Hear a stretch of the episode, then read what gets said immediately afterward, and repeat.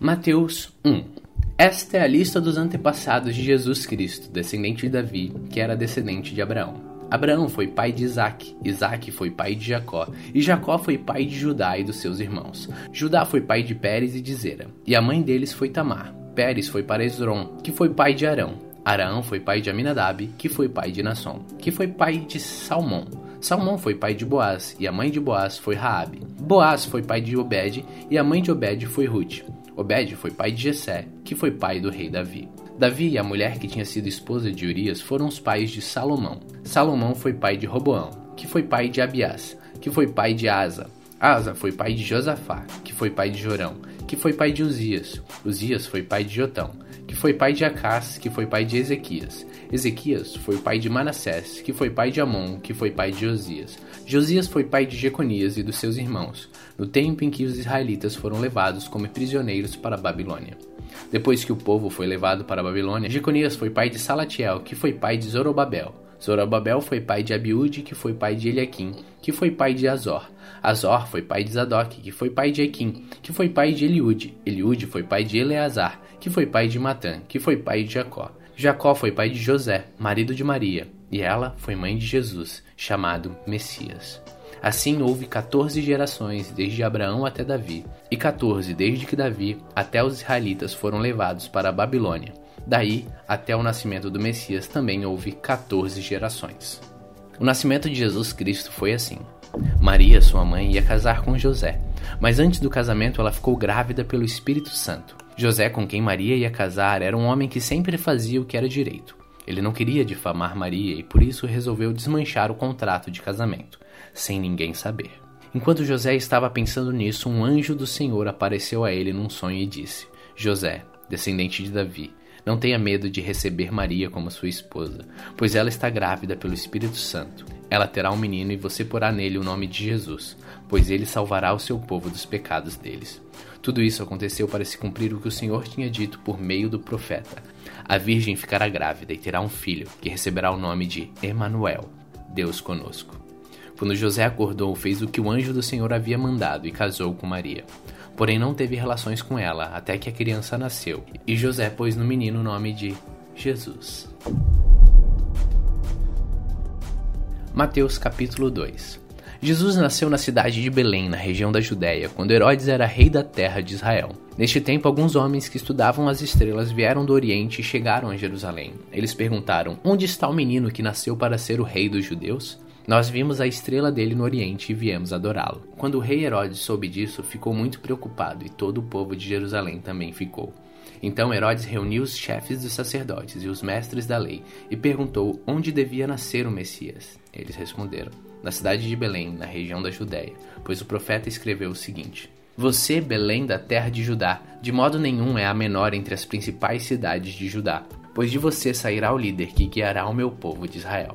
Então Herodes chamou os visitantes do Oriente para uma reunião secreta e perguntou qual o tempo exato em que a estrela havia aparecido. E eles disseram: depois os mandou a Belém com a seguinte ordem: Vão e procurem informações bem certas sobre o menino, e quando o encontrarem, me avisem para eu também ir adorá-lo.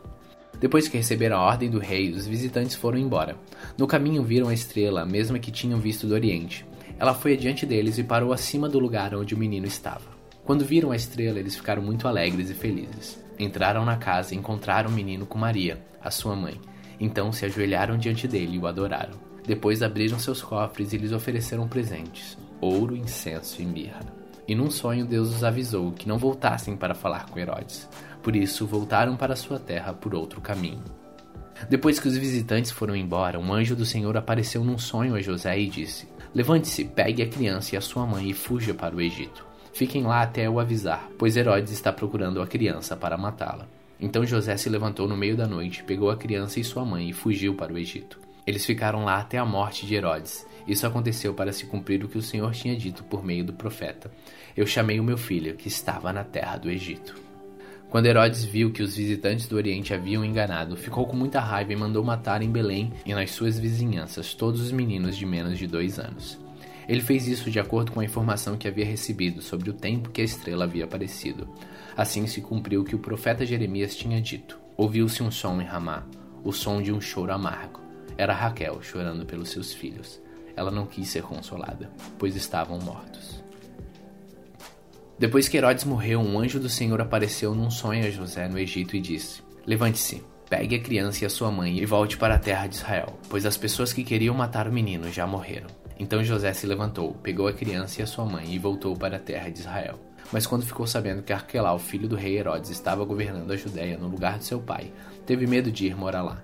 Depois de receber num sonho mais instruções, José foi para a região da Galiléia e ficou morando numa cidade chamada Nazaré. Isso aconteceu para se cumprir o que os profetas tinham dito: o Messias será chamado de Nazareno.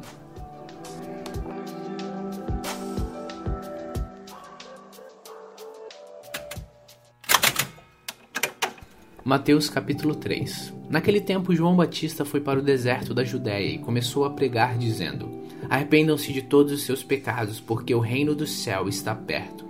A respeito de João, o profeta Isaías tinha escrito o seguinte: Alguém está gritando no deserto: preparem o caminho para o Senhor passar, abram estradas retas para ele. João usava uma roupa feita de pelos de camelo e um cinto de couro e comia gafanhotos e mel do mato.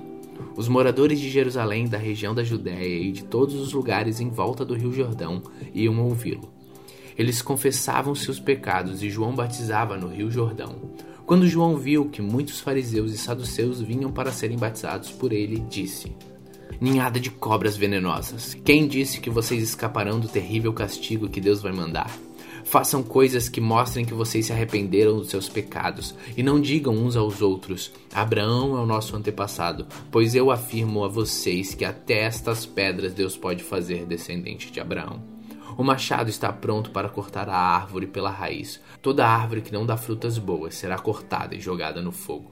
Eu os batizo com água para mostrar que vocês se arrependeram de seus pecados, mas aquele que virá depois de mim os batizará com Espírito Santo e fogo. Ele é mais importante que eu e eu não mereço a honra de carregar suas sandálias. Com a pá que eu tenho na mão, ele vai separar o trigo da palha, guardará o trigo no seu depósito, mas queimará a palha no fogo que nunca se apaga. Naqueles dias, Jesus foi da Galiléia até ao Rio Jordão a fim de ser batizado por João Batista. Mas João tentou convencê-lo a mudar de ideia, dizendo: Eu é que preciso ser batizado por você e você está querendo que eu o batize? Mas Jesus respondeu: Deixe que seja assim agora, pois é dessa maneira que faremos tudo o que Deus quer. E João concordou. Logo que foi batizado, Jesus saiu da água, o céu se abriu e Jesus viu o Espírito de Deus descer como uma pomba e pousar sobre ele. Do céu veio uma voz que disse: Este é meu filho amado, em quem me alegro. Mateus capítulo 4 então o Espírito Santo levou Jesus ao deserto para ser tentado pelo diabo. Depois de passar 40 dias e 40 noites sem comer, Jesus estava com fome. Então o diabo chegou perto dele e disse: Se você é o filho de Deus, mande que estas pedras virem pão. Jesus respondeu: As Escrituras sagradas afirmam: O ser humano não vive só de pão, mas vive de tudo que Deus diz. Em seguida, o diabo levou Jesus até Jerusalém, a cidade santa, e o colocou no lugar mais alto do templo. Então disse: se você é o filho de Deus, jogue-se daqui, pois as escrituras sagradas afirmam: Deus mandará que os seus anjos cuidem de você. Eles vão segurá-lo com suas mãos para que nem mesmo seus pés sejam feridos nas pedras. Jesus respondeu: Mas as escrituras sagradas também dizem: Não põe à prova o Senhor teu Deus. Depois o diabo levou Deus para um monte muito alto, mostrou-lhe todos os reinos do mundo e suas grandezas e disse: Eu lhe darei tudo isso se você se ajoelhar e me adorar. Jesus respondeu: Vá embora, Satanás. As Escrituras sagradas afirmam: adore o Senhor seu Deus e sirva somente a Ele. Então o diabo foi embora, e vieram anjos e cuidaram de Jesus. Quando Jesus soube que João tinha sido preso, foi para a região da Galiléia. Não ficou em Nazaré, mas foi morar na cidade de Cafarnaum, na beira do lago da Galiléia, nas regiões de Zebulon e Naphtali. Isso aconteceu para se cumprir o que o profeta Isaías tinha dito. Da terra de Zebulon, da terra de Naphtali, na direção do mar, do outro lado do rio Jordão, Galiléia, onde moram os pagãos. O povo que vive na escuridão verá uma forte luz, e a luz brilhará sobre os que vivem na região escura da morte. Daí em diante, Jesus começou a anunciar sua mensagem. Ele dizia: Arrependam-se dos seus pecados, porque o reino do céu está perto. Jesus estava andando pela beira do lago da Galiléia quando viu dois irmãos que eram pescadores, Simão, também chamado de Pedro, e André. Eles estavam no lago pescando com redes. Jesus lhes disse: Venham comigo, que eu ensinarei vocês a pescar gente. Eles largaram logo as redes e foram com Jesus. Um pouco mais adiante, Jesus viu os outros dois irmãos, Tiago e João, filhos de Zebedeu. Eles estavam num barco junto com o pai consertando as redes. Jesus chamou os dois e no mesmo instante eles deixaram o pai e o barco e foram com ele. Jesus andou por toda a Galiléia, ensinando nas sinagogas, anunciando a boa notícia do reino e curando as enfermidades e as doenças graves do povo. As notícias a respeito dele se espalharam por toda a região da Síria. Por isso, o povo levava a Jesus pessoas que sofriam de várias doenças e todos os tipos de males, isto é, epiléticos, paralíticos e pessoas dominadas por demônios. E ele curava a todos. Grandes multidões o seguiam, e era gente da Galiléia, das dez cidades, de Jerusalém, da Judéia e das regiões que ficam no lado leste do Rio Jordão. Mateus 5 Quando Jesus viu aquelas multidões, subiu um monte e assentou-se. Os seus discípulos chegaram perto dele, e ele começou a ensiná-los. Bem-aventurados os humildes de espírito, porque deles é o reino dos céus. Bem-aventurados os que choram, porque serão consolados. Bem-aventurados os mansos, porque herdarão a terra. Bem-aventurados os que têm fome e sede de justiça, porque serão fartos. Bem-aventurados os misericordiosos, porque alcançarão misericórdia. Bem-aventurados os limpos de coração, porque verão a Deus. Bem-aventurados os pacificadores, porque serão chamados filhos de Deus. Bem-aventurados os perseguidos por causa da justiça, porque deles é o reino dos céus. Bem-aventurados sois quando por minha causa vos injuriarem e vos perseguirem, e mentindo disserem todo mal contra vós, regozijai-vos e exultai, porque é grande o vosso galardão nos céus, pois assim perseguiram os profetas que vieram antes de vós. Vocês são o sal da terra, mas se o sal perde o gosto, deixa de ser sal e não serve para mais nada. É jogado fora e pisado pelas pessoas que passam. Vocês são a luz do mundo. Não se pode esconder uma cidade construída sobre um monte. Ninguém acende uma lamparina para colocá-la debaixo da cama. Pelo contrário, ela é colocada no lugar próprio para que ilumine todos os que estão na casa. Assim também a luz de vocês deve brilhar para que os outros vejam as coisas boas que vocês fazem e louvem o Pai de vocês que está no céu. Não pensem que eu vim acabar com a lei de Moisés ou com os ensinamentos dos profetas. Não vim para acabar com eles, mas para dar o seu sentido completo. Eu afirmo a vocês que isto é verdade. Enquanto o céu e a terra durarem, nada será tirado da lei, nem a menor letra, nem qualquer acento. E assim será até o fim de todas as coisas. Portanto, qualquer um que desobedecer ao seu menor mandamento e ensinar os outros a fazerem a mesma coisa será considerado menor no reino do céu. Por outro lado, quem obedecer à lei e ensinar os outros a fazerem o mesmo será considerado grande no reino do céu. Pois eu afirmo a vocês que só entrarão no reino do céu se forem mais fiéis em fazer a vontade de Deus do que os mestres da lei e os fariseus. Vocês ouviram o que foi dito aos seus antepassados: Não mate, quem matar será julgado. Mas eu lhes digo que qualquer um que ficar com raiva do seu irmão será julgado. Quem disser ao seu irmão: Você não vale nada, será julgado pelo tribunal. E quem chamar o seu irmão de idiota estará em perigo de ir para o fogo do inferno. Portanto, se você estiver oferecendo no altar a sua oferta a Deus e lembrar que o seu irmão tem alguma queixa contra você, deixe sua oferta ali, na frente do altar, e vá logo fazer as pazes com seu irmão. Depois volte e ofereça a sua oferta a Deus. Se alguém fizer uma acusação contra você e levá-lo ao tribunal, entre de acordo com essa pessoa enquanto ainda é tempo, antes de chegarem lá, porque depois que chegarem ao tribunal, você será entregue a juiz, e o juiz entregará ao carcereiro, e você será jogado na cadeia. Eu afirmo a você que isto é verdade. Você não sairá dali enquanto não pagar a multa toda. Vocês ouviram o que foi dito: não cometa adultério, mas eu lhes digo: quem olhar para uma mulher e desejar possuí-la já cometeu adultério no seu coração. Portanto, se o seu olho direito faz com que você peque, arranque-o e jogue fora, pois é melhor perder uma parte do seu corpo do que o corpo inteiro ser atirado no inferno. Se a sua mão direita faz com que você peque, corte e jogue-a fora, pois é melhor perder uma parte do seu corpo do que o corpo inteiro ir para o inferno. Foi dito também: quem mandar a sua esposa embora deverá dar a ela um documento de divórcio. Mas eu lhes digo: todo homem que mandar a sua esposa embora, a não ser em caso de adultério, será culpado de fazer com que ela se torne adúltera se ela casar de novo, e o homem que casar com ela também cometerá adultério. Vocês ouviram o que foi dito aos seus antepassados: Não quebre a sua promessa, mas cumpra o que você jurou ao Senhor que ia fazer. Mas eu lhes digo: Não jurem de jeito nenhum. Não jurem pelo céu, pois é o trono de Deus, nem pela terra, pois é o estrado onde ele descansa os seus pés, nem por Jerusalém, pois é a cidade do grande rei. Não jurem nem mesmo pela sua cabeça, pois vocês não podem fazer com que um só fio dos seus cabelos fique branco ou preto.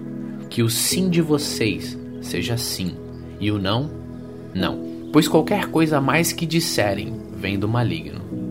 Vocês ouviram que foi dito olho por olho e dente por dente, mas eu lhes digo: não se vinguem dos que fazem mal a vocês. Se alguém lhes der um tapa na cara, vire o outro lado para ele bater também. Se alguém processar você para tomar a sua túnica, deixe que leve também a capa. Se um dos soldados estrangeiros forçá-lo a carregar uma carga por um quilômetro, carregue dois quilômetros. Se alguém lhe pedir alguma coisa, dê. E se alguém lhe pedir emprestado, empreste.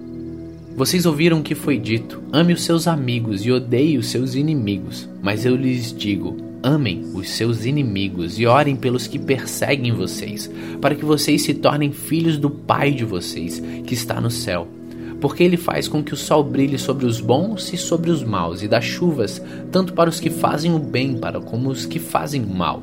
Se vocês amam somente aquele que os amam, por que esperam que Deus lhe dê alguma recompensa? Até os cobradores de imposto amam as pessoas que os amam.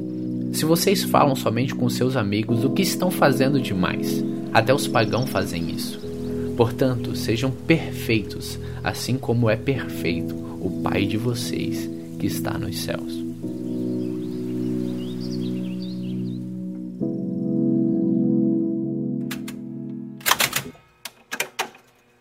Mateus capítulo 6 Tenham cuidado de não praticarem os seus deveres religiosos em público, a fim de serem vistos pelos outros. Se vocês agirem assim, não receberão nenhuma recompensa do Pai de vocês que está no céu.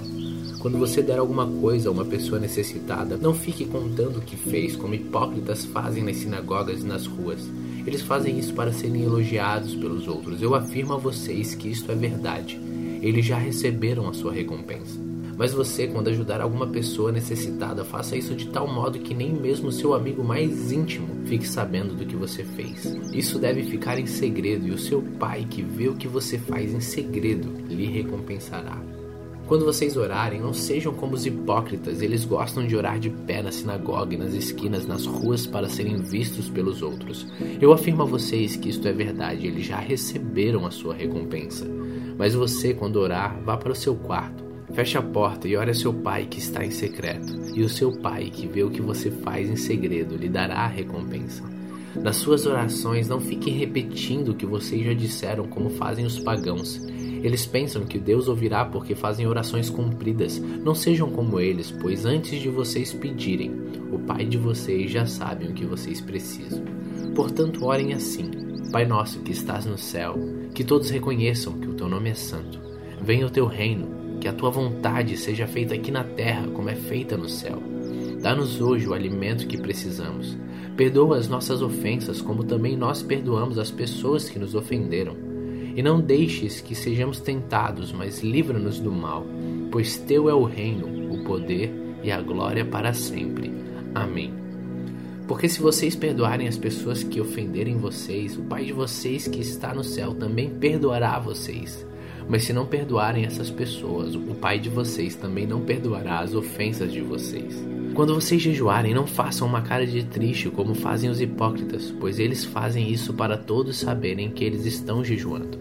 Eu afirmo a vocês que isto é verdade, eles já receberam a sua recompensa. Mas você, quando jejuar, lave o rosto e penteie o cabelo, para os outros não saberem que você está jejuando e somente o seu pai, que não pode ser visto, saberá que você está jejuando, e o seu pai, que vê o que você faz em segredo, lhe dará a recompensa. Não ajuntem riquezas aqui na terra, onde a traça e a ferrugem destrói, onde os ladrões arrombam e roubam. Pelo contrário, juntem riquezas no céu, onde a traça e a ferrugem não podem destruí-las, e os ladrões não podem arrombar ou roubá-las. Pois onde estiverem as suas riquezas, aí estará o seu coração. Os olhos são como a luz para o corpo. Quando os olhos de vocês são bons, todo o seu corpo fica cheio de luz. Porém, se os seus olhos forem maus, seu corpo ficará cheio de escuridão. Assim, se a luz que está em você virar escuridão, como será terrível essa escuridão. Um escravo não pode servir a dois donos ao mesmo tempo, pois vai rejeitar um ou preferir o outro, ou será fiel a um e desprezará o outro. Vocês não podem servir a Deus e também servir ao dinheiro. Por isso eu digo a vocês: não se preocupem com a comida ou com a bebida que precisam para viver, nem com a roupa que precisam para se vestir. Afinal, será que a vida não é mais importante do que a comida? E será que o corpo não é mais importante do que as roupas? Vejam os passarinhos que voam pelo céu, eles não semeiam, não colhem, nem guardam comida em depósitos. No entanto, o Pai de vocês que está no céu dá de comer a eles. Será que vocês não valem muito mais do que os passarinhos? E nenhum de vocês pode incompridar a sua vida, por mais que se preocupe com isso. E porque vocês se preocupam com as roupas, vejam como crescem as flores do campo, elas não trabalham nem fazem roupas para si mesmas. Mas eu afirmo a vocês que nem mesmo Salomão, sendo tão rico, usava roupas tão bonitas como essas flores. É Deus quem veste a erva do campo que hoje dá flores e amanhã desaparece queimada no forno. Então é claro que ele vestirá também vocês que têm uma fé tão pequena.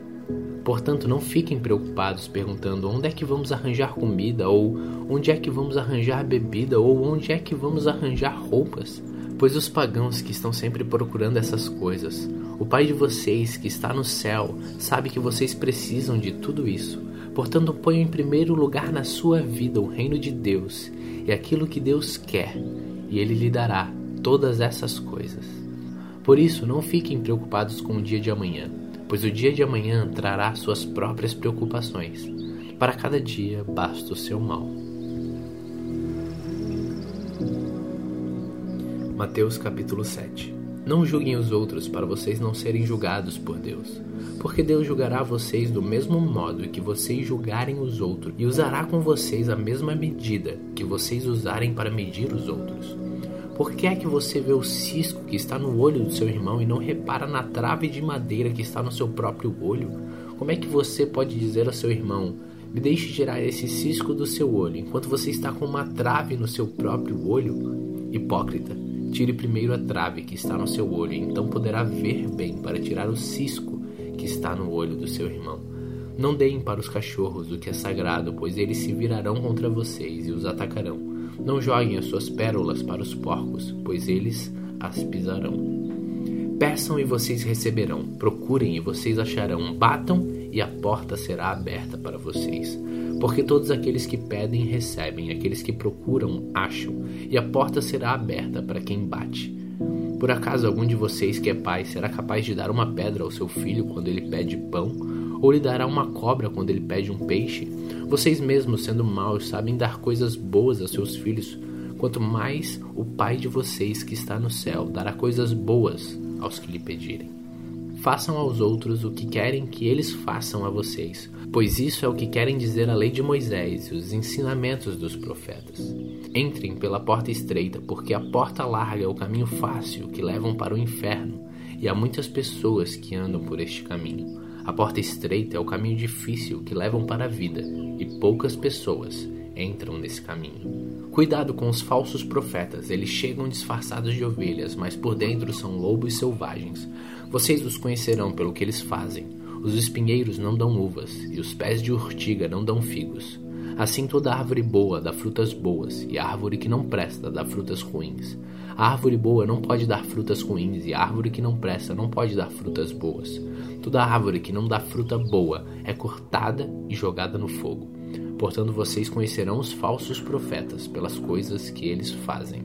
Não é toda pessoa que me chama de Senhor, Senhor que entrará no reino do céu, mas somente quem faz a vontade do meu Pai que está no céu.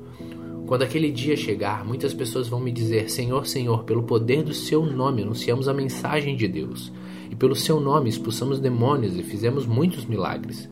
Então eu direi claramente a estas pessoas: Eu nunca conheci vocês. Afastem-se de mim, vocês que só fazem o mal. Quem ouve esses meus ensinamentos e vive de acordo com eles é como um homem sábio que construiu a sua casa na rocha.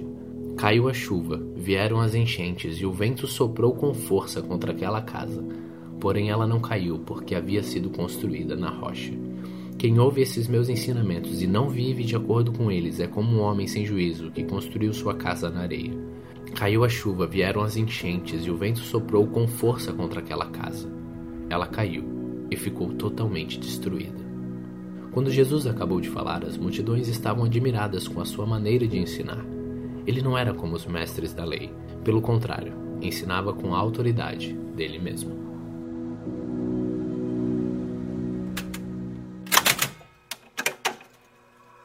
Mateus capítulo 8 Jesus desceu do monte e muitas multidões o seguiram. Então um leproso chegou perto dele, ajoelhou-se e disse: Senhor, eu sei que o Senhor pode me curar se quiser. Jesus estendeu a mão, tocou nele e disse: Sim, eu quero. Você está curado. No mesmo instante ele ficou curado da lepra. Então Jesus lhe disse: Escute, não conte isso para ninguém, mas vá pedir ao sacerdote que examine você. Depois, a fim de provar para todos que você está curado, vá oferecer o sacrifício que Moisés ordenou.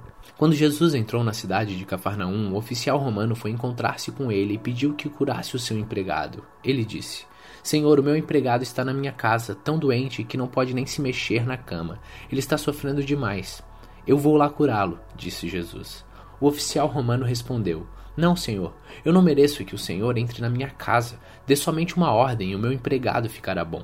Eu também estou debaixo da autoridade de oficiais superiores e tenho soldados que obedecem às minhas ordens. Digo para um, vá lá, e ele vai. Digo para outro, vem cá, e ele vem. E digo também para o meu empregado, faça isso, e ele faz. Quando Jesus ouviu isso, ficou muito admirado e disse aos que seguiam: Eu afirmo a vocês que isso é verdade. Nunca vi tanta fé, nem mesmo entre o povo de Israel.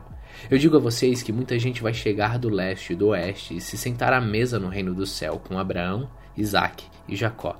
Mas as pessoas que deviam estar no reino serão jogadas fora, na escuridão. Ali vão chorar e ranger os dentes de desespero. E Jesus disse ao oficial: Vá para casa, pois será feito como você crê. E naquele momento, o empregado do oficial romano ficou curado. Jesus foi à casa de Pedro e viu a sogra dele de cama, com febre. Jesus tocou na mão dela e a febre saiu dela. Então ela se levantou e começou a cuidar dele.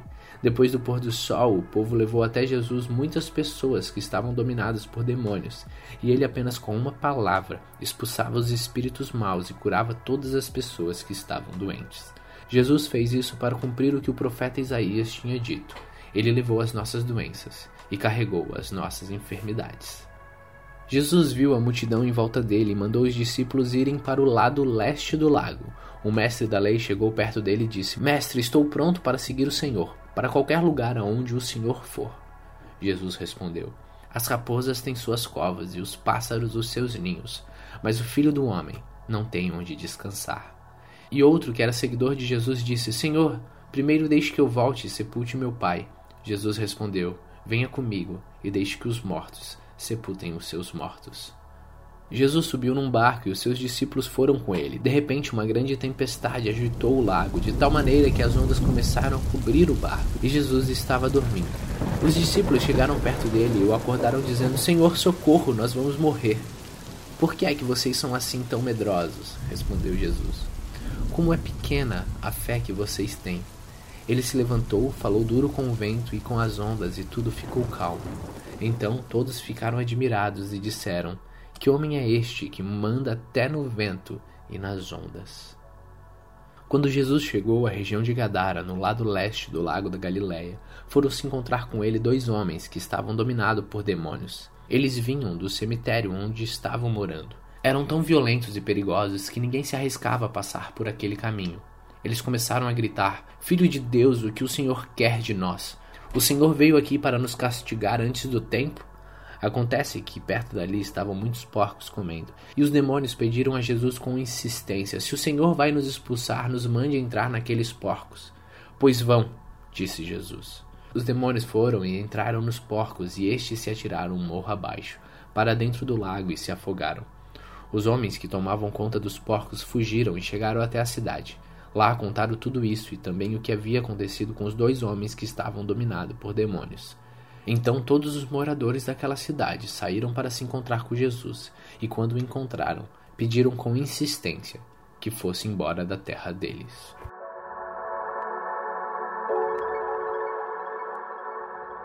Mateus capítulo 9 Jesus entrou num barco e voltou para o lado oeste do lago e chegou à sua cidade. Então algumas pessoas trouxeram um paralítico deitado numa cama. Jesus viu que eles tinham fé e disse ao paralítico: Coragem, meu filho, os seus pecados estão perdoados. Aí alguns mestres da lei começaram a pensar: Este homem está blasfemando contra Deus. Porém, Jesus sabia o que estavam pensando e disse: Por que é que vocês estão pensando estas coisas más? O que é mais fácil dizer ao paralítico? Que os seus pecados estão perdoados ou levanta-te e ande? Pois vou mostrar a vocês que eu, o Filho do Homem, tenho poder na terra para perdoar pecados. Então disse ao paralítico: Levanta-se, pegue a sua cama e vá para casa. O homem se levantou e foi para casa. Quando o povo ouviu isso, ficou com medo e louvou a Deus por dar esse poder a seres humanos. Jesus saiu dali e no caminho viu um cobrador de impostos chamado Mateus, sentado no lugar onde os impostos eram pagos. Jesus lhes disse: Venha comigo.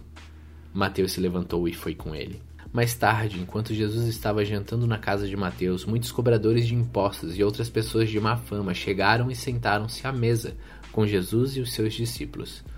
Alguns fariseus viram isso e perguntaram aos discípulos: Por que é que o mestre de vocês come com os cobradores de impostos e com outras pessoas de má fama? Jesus ouviu a pergunta e respondeu: O que tem saúde não precisa de médico, mas sim os doentes. Vão e procurem entender o que quer dizer este trecho das Escrituras Sagradas. Eu quero que as pessoas sejam bondosas e não que me ofereçam sacrifícios de animais, porque eu vim para chamar os pecadores e não os bons. Então os discípulos de João Batista chegaram perto de Jesus e perguntaram: Por que é que nós e os fariseus jejuamos muitas vezes, mas os discípulos do Senhor não jejuam? Jesus respondeu: vocês acham que os convidados de um casamento podem estar tristes enquanto o noivo está com eles? Claro que não. Mas chegará o tempo em que o noivo será tirado do meio deles, então sim, eles vão jejuar. Ninguém usa um retalho de pano novo para emendar uma roupa velha, pois o remendo novo encolhe e rasga as roupas velhas, aumentando o buraco. Ninguém põe vinho novo em odres velhos. Se alguém fizer isso, os odres rebentam e o vinho se perde e os odres ficam estragados. Pelo contrário, o vinho novo é posto em odres novos, e assim não se perdem nem os odres, nem o vinho. Enquanto Jesus estava falando ao povo, um chefe religioso chegou perto dele, ajoelhou-se e disse: A minha filha morreu agora mesmo. Venha e ponha as mãos sobre ela para que viva de novo. Então Jesus foi com ele e os seus discípulos também foram. Certa mulher, que fazia 12 anos que estava com uma hemorragia, veio por trás de Jesus e tocou na barra da capa dele pois ela pensava assim: se eu apenas tocar na capa dele, ficarei curada. Jesus virou e viu a mulher e disse: Coragem, minha filha, você sarou, porque teve fé. E naquele momento a mulher ficou curada. Depois Jesus foi para a casa do chefe religioso. Quando viu os que tocavam música fúnebre e viu a multidão numa confusão geral, disse: Saiam todos daqui, a menina não morreu, ela está dormindo. Então começaram a caçoar dele. Logo que a multidão saiu, Jesus entrou no quarto que a menina estava, pegou-o pela mão e ela se levantou. E a notícia a respeito disso se espalhou por toda aquela região. Jesus saiu daquele lugar, e no caminho dois cegos começaram a segui-lo, gritando: Filho de Davi, tenha pena de nós. Assim que Jesus entrou em casa, os cegos chegaram perto dele. Então ele perguntou: Vocês creem que eu posso curar vocês? Sim, Senhor, nós cremos, responderam eles. Jesus tocou nos olhos deles e disse: Então que seja feito como vocês creem. E os olhos deles ficaram curados. Aí Jesus ordenou com severidade: Não contem isso a ninguém. Porém, eles foram embora e espalharam a notícia a respeito de Jesus por toda aquela região. Quando eles foram embora, algumas pessoas levaram a Jesus um homem que não podia falar porque estava dominado por um demônio. Logo que o demônio foi expulso, o homem começou a falar. Todos ficaram admirados e afirmavam: Nunca vimos em Israel uma coisa assim. Mas os fariseus diziam: O chefe dos demônios é quem dá a esse homem poder para expulsar demônios. Jesus andava visitando todas as cidades e povoados. Ele ensinava nas sinagogas e anunciava a boa notícia sobre o reino, e curava todo tipo de enfermidades e doenças graves das pessoas. Quando Jesus viu a multidão, ficou com muita pena daquela gente, porque eles estavam aflitos e abandonados, como ovelhas sem pastor. Então disse aos discípulos: A colheita é grande mesmo, mas os trabalhadores são poucos. Peçam ao dono da plantação que mande mais trabalhadores para fazerem a colheita.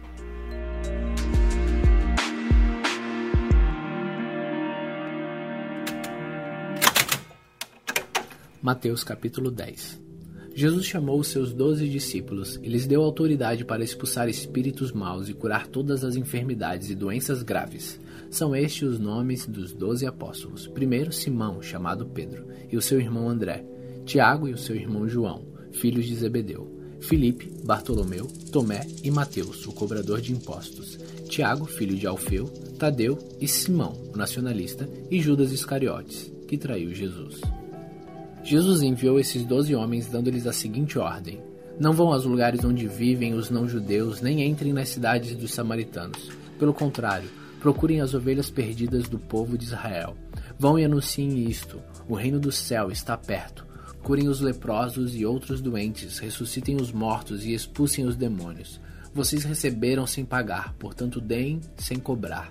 Não levem guardados no cinto nem ouro, nem prata, nem moedas de cobre.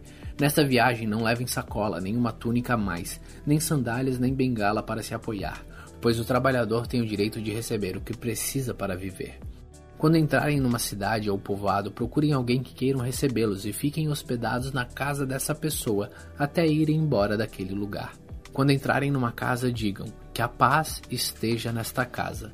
Se as pessoas daquela casa receberem vocês bem, que as saudações de paz fiquem com elas. Mas se não os receberem bem, retirem a saudação. E se em alguma casa ou cidade as pessoas não quiserem recebê-los nem ouvi-los, saiam daquele lugar. E na saída, sacudam o pó das suas sandálias como sinal de protesto contra aquela gente. Eu afirmo a vocês que isto é verdade. No dia do juízo, Deus terá mais pena das cidades de Sodoma e Gomorra do que daquela cidade. Escutem, eu estou mandando vocês como ovelhas para o meio de lobos. Sejam espertos como as cobras e sem maldade como as pombas. Tenham cuidado, pois vocês serão presos e levados ao tribunal e serão chicoteados nas sinagogas. Por serem meus seguidores, vocês serão levados aos governadores e reis para serem julgados e falarão a eles e aos não-judeus sobre o Evangelho. Quando levarem vocês para serem julgados, não fiquem preocupados com o que deverão dizer ou como irão falar quando chegar o momento, Deus dará a vocês o que devem falar. Porque as palavras que disserem não serão de vocês mesmos, mas virão do Espírito do Pai de vocês, que fala por meio de vocês. Muitos entregarão os seus próprios irmãos para serem mortos, e os pais entregarão os filhos, e os, os filhos ficarão contra os pais e os matarão. Todos odiarão vocês por serem meus seguidores, mas quem ficar firme até o fim será salvo. Quando vocês forem perseguidos numa cidade, fujam para outra. Eu afirmo a vocês que isto é verdade. Vocês não acabarão o seu trabalho em todas as cidades de Israel antes que venha o Filho do Homem.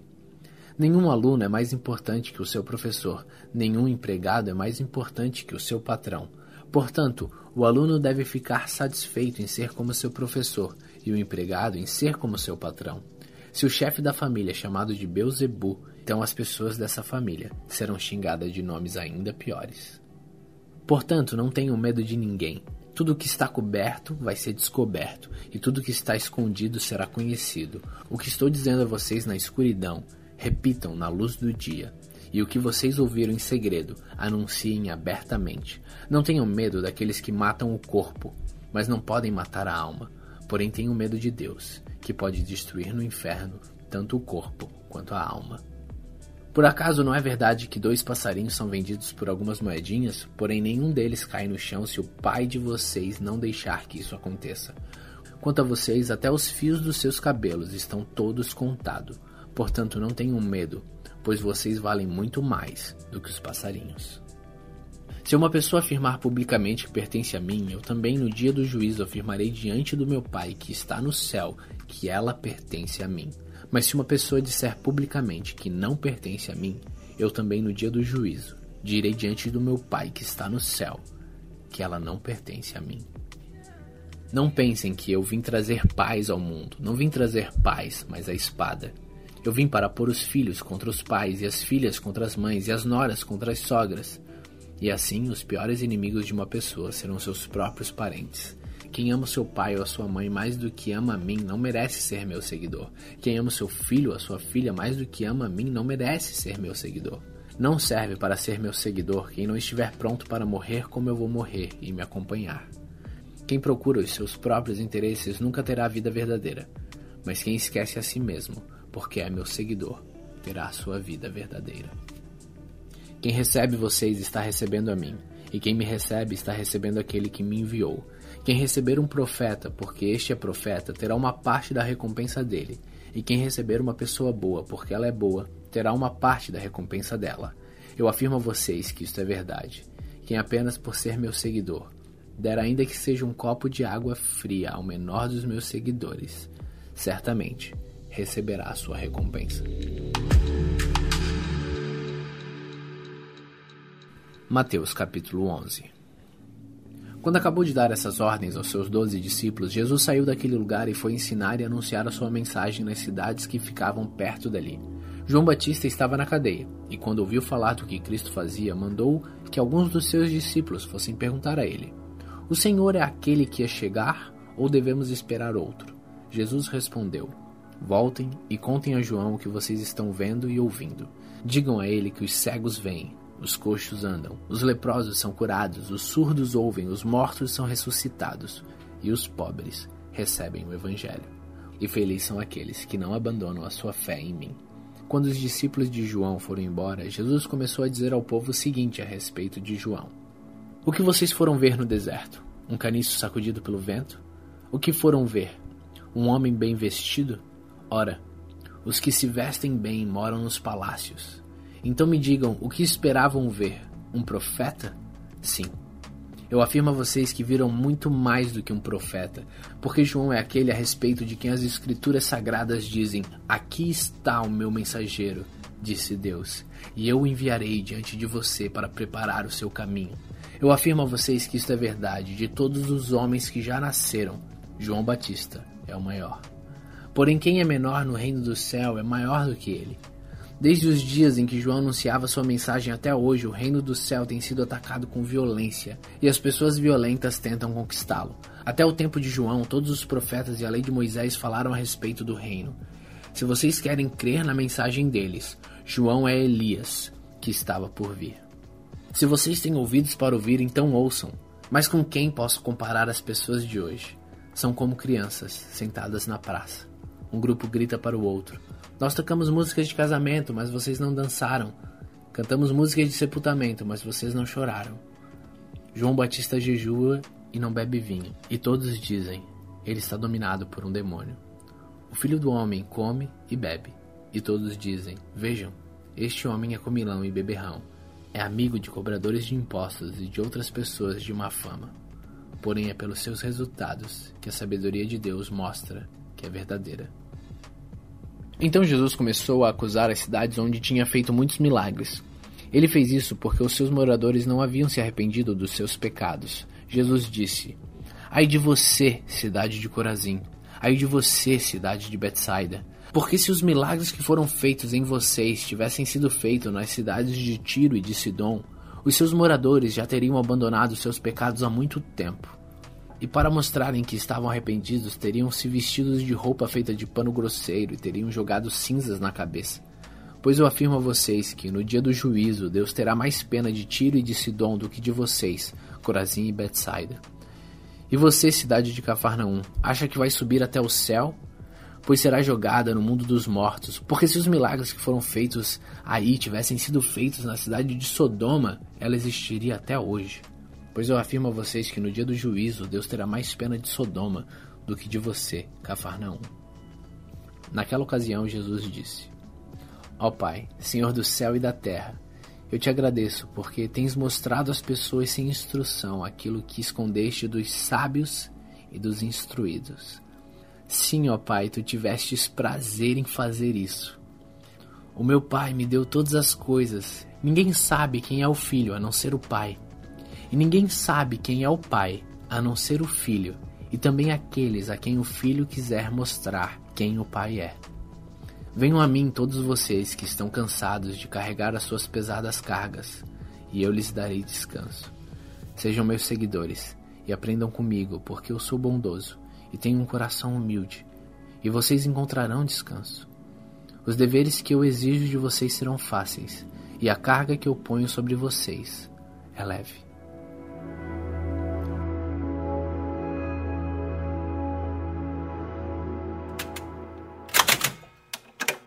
Mateus capítulo 12 Poucos dias depois, no sábado, Jesus estava atravessando uma plantação de trigo. Os seus discípulos estavam com fome e por isso começaram a colher espigas e comer grãos de trigo. Quando alguns fariseus viram aquilo, disseram a Jesus: Veja, os seus discípulos estão fazendo uma coisa que a nossa lei proíbe de fazer no sábado. Então Jesus respondeu: Vocês não leram o que Davi fez? Quando ele e os seus companheiros estavam com fome, Davi entrou na casa de Deus e ele e os seus companheiros comeram os pães oferecidos a Deus embora isso fosse contra a lei, pois somente o sacerdote tinha direito de comer esses pães. Ou vocês não leram na lei de Moisés que nos sábados os sacerdotes quebram a lei no templo e não são culpados? Eu afirmo a vocês que o que está aqui é mais importante do que o templo. Se vocês soubessem o que as escrituras sagradas querem dizer quando afirmam: Eu quero que as pessoas sejam bondosas, e não que me ofereçam sacrifícios de animais, vocês não condenariam os que não têm culpa, pois o Filho do Homem tem autoridade sobre o sábado. Jesus saiu dali e foi para uma sinagoga. Estava ali um homem que tinha uma das mãos aleijada. Então algumas pessoas que queriam acusar Jesus de desobedecer a lei lhe perguntaram: É contra a nossa lei curar no sábado? Jesus respondeu: Se um de vocês tiver uma ovelha e no sábado ela cair num buraco, será que ele não vai fazer de tudo para tirá-la dali?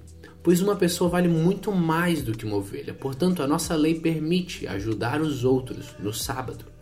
E disse para o homem: Estenda a mão. Ele estendeu e ela sarou e ficou igual à outra. Então os fariseus estavam ali, saíram e começaram a fazer planos para matar Jesus. Quando Jesus soube disso, foi embora dali e muita gente seguiu. Ele curou todos os que estavam doentes e mandou que não contassem nada a ninguém a respeito dele. Isso aconteceu para se cumprir o que o profeta Isaías tinha dito. Disse Deus: Aqui está o meu servo que escolhi, aquele que amo e que dá muita alegria ao meu coração. Eu porei nele o meu espírito e ele anunciará o meu julgamento a todos os povos. Não discutirá, nem gritará, nem fará discursos nas ruas. Não esmagará o galho que está quebrado, nem apagará a luz que está fraca. Ele agirá assim até que a causa da justiça seja vitoriosa e todos os povos vão pôr nele a sua esperança. Então levaram a Jesus um homem que era cego e mudo, porque estava dominado por um demônio.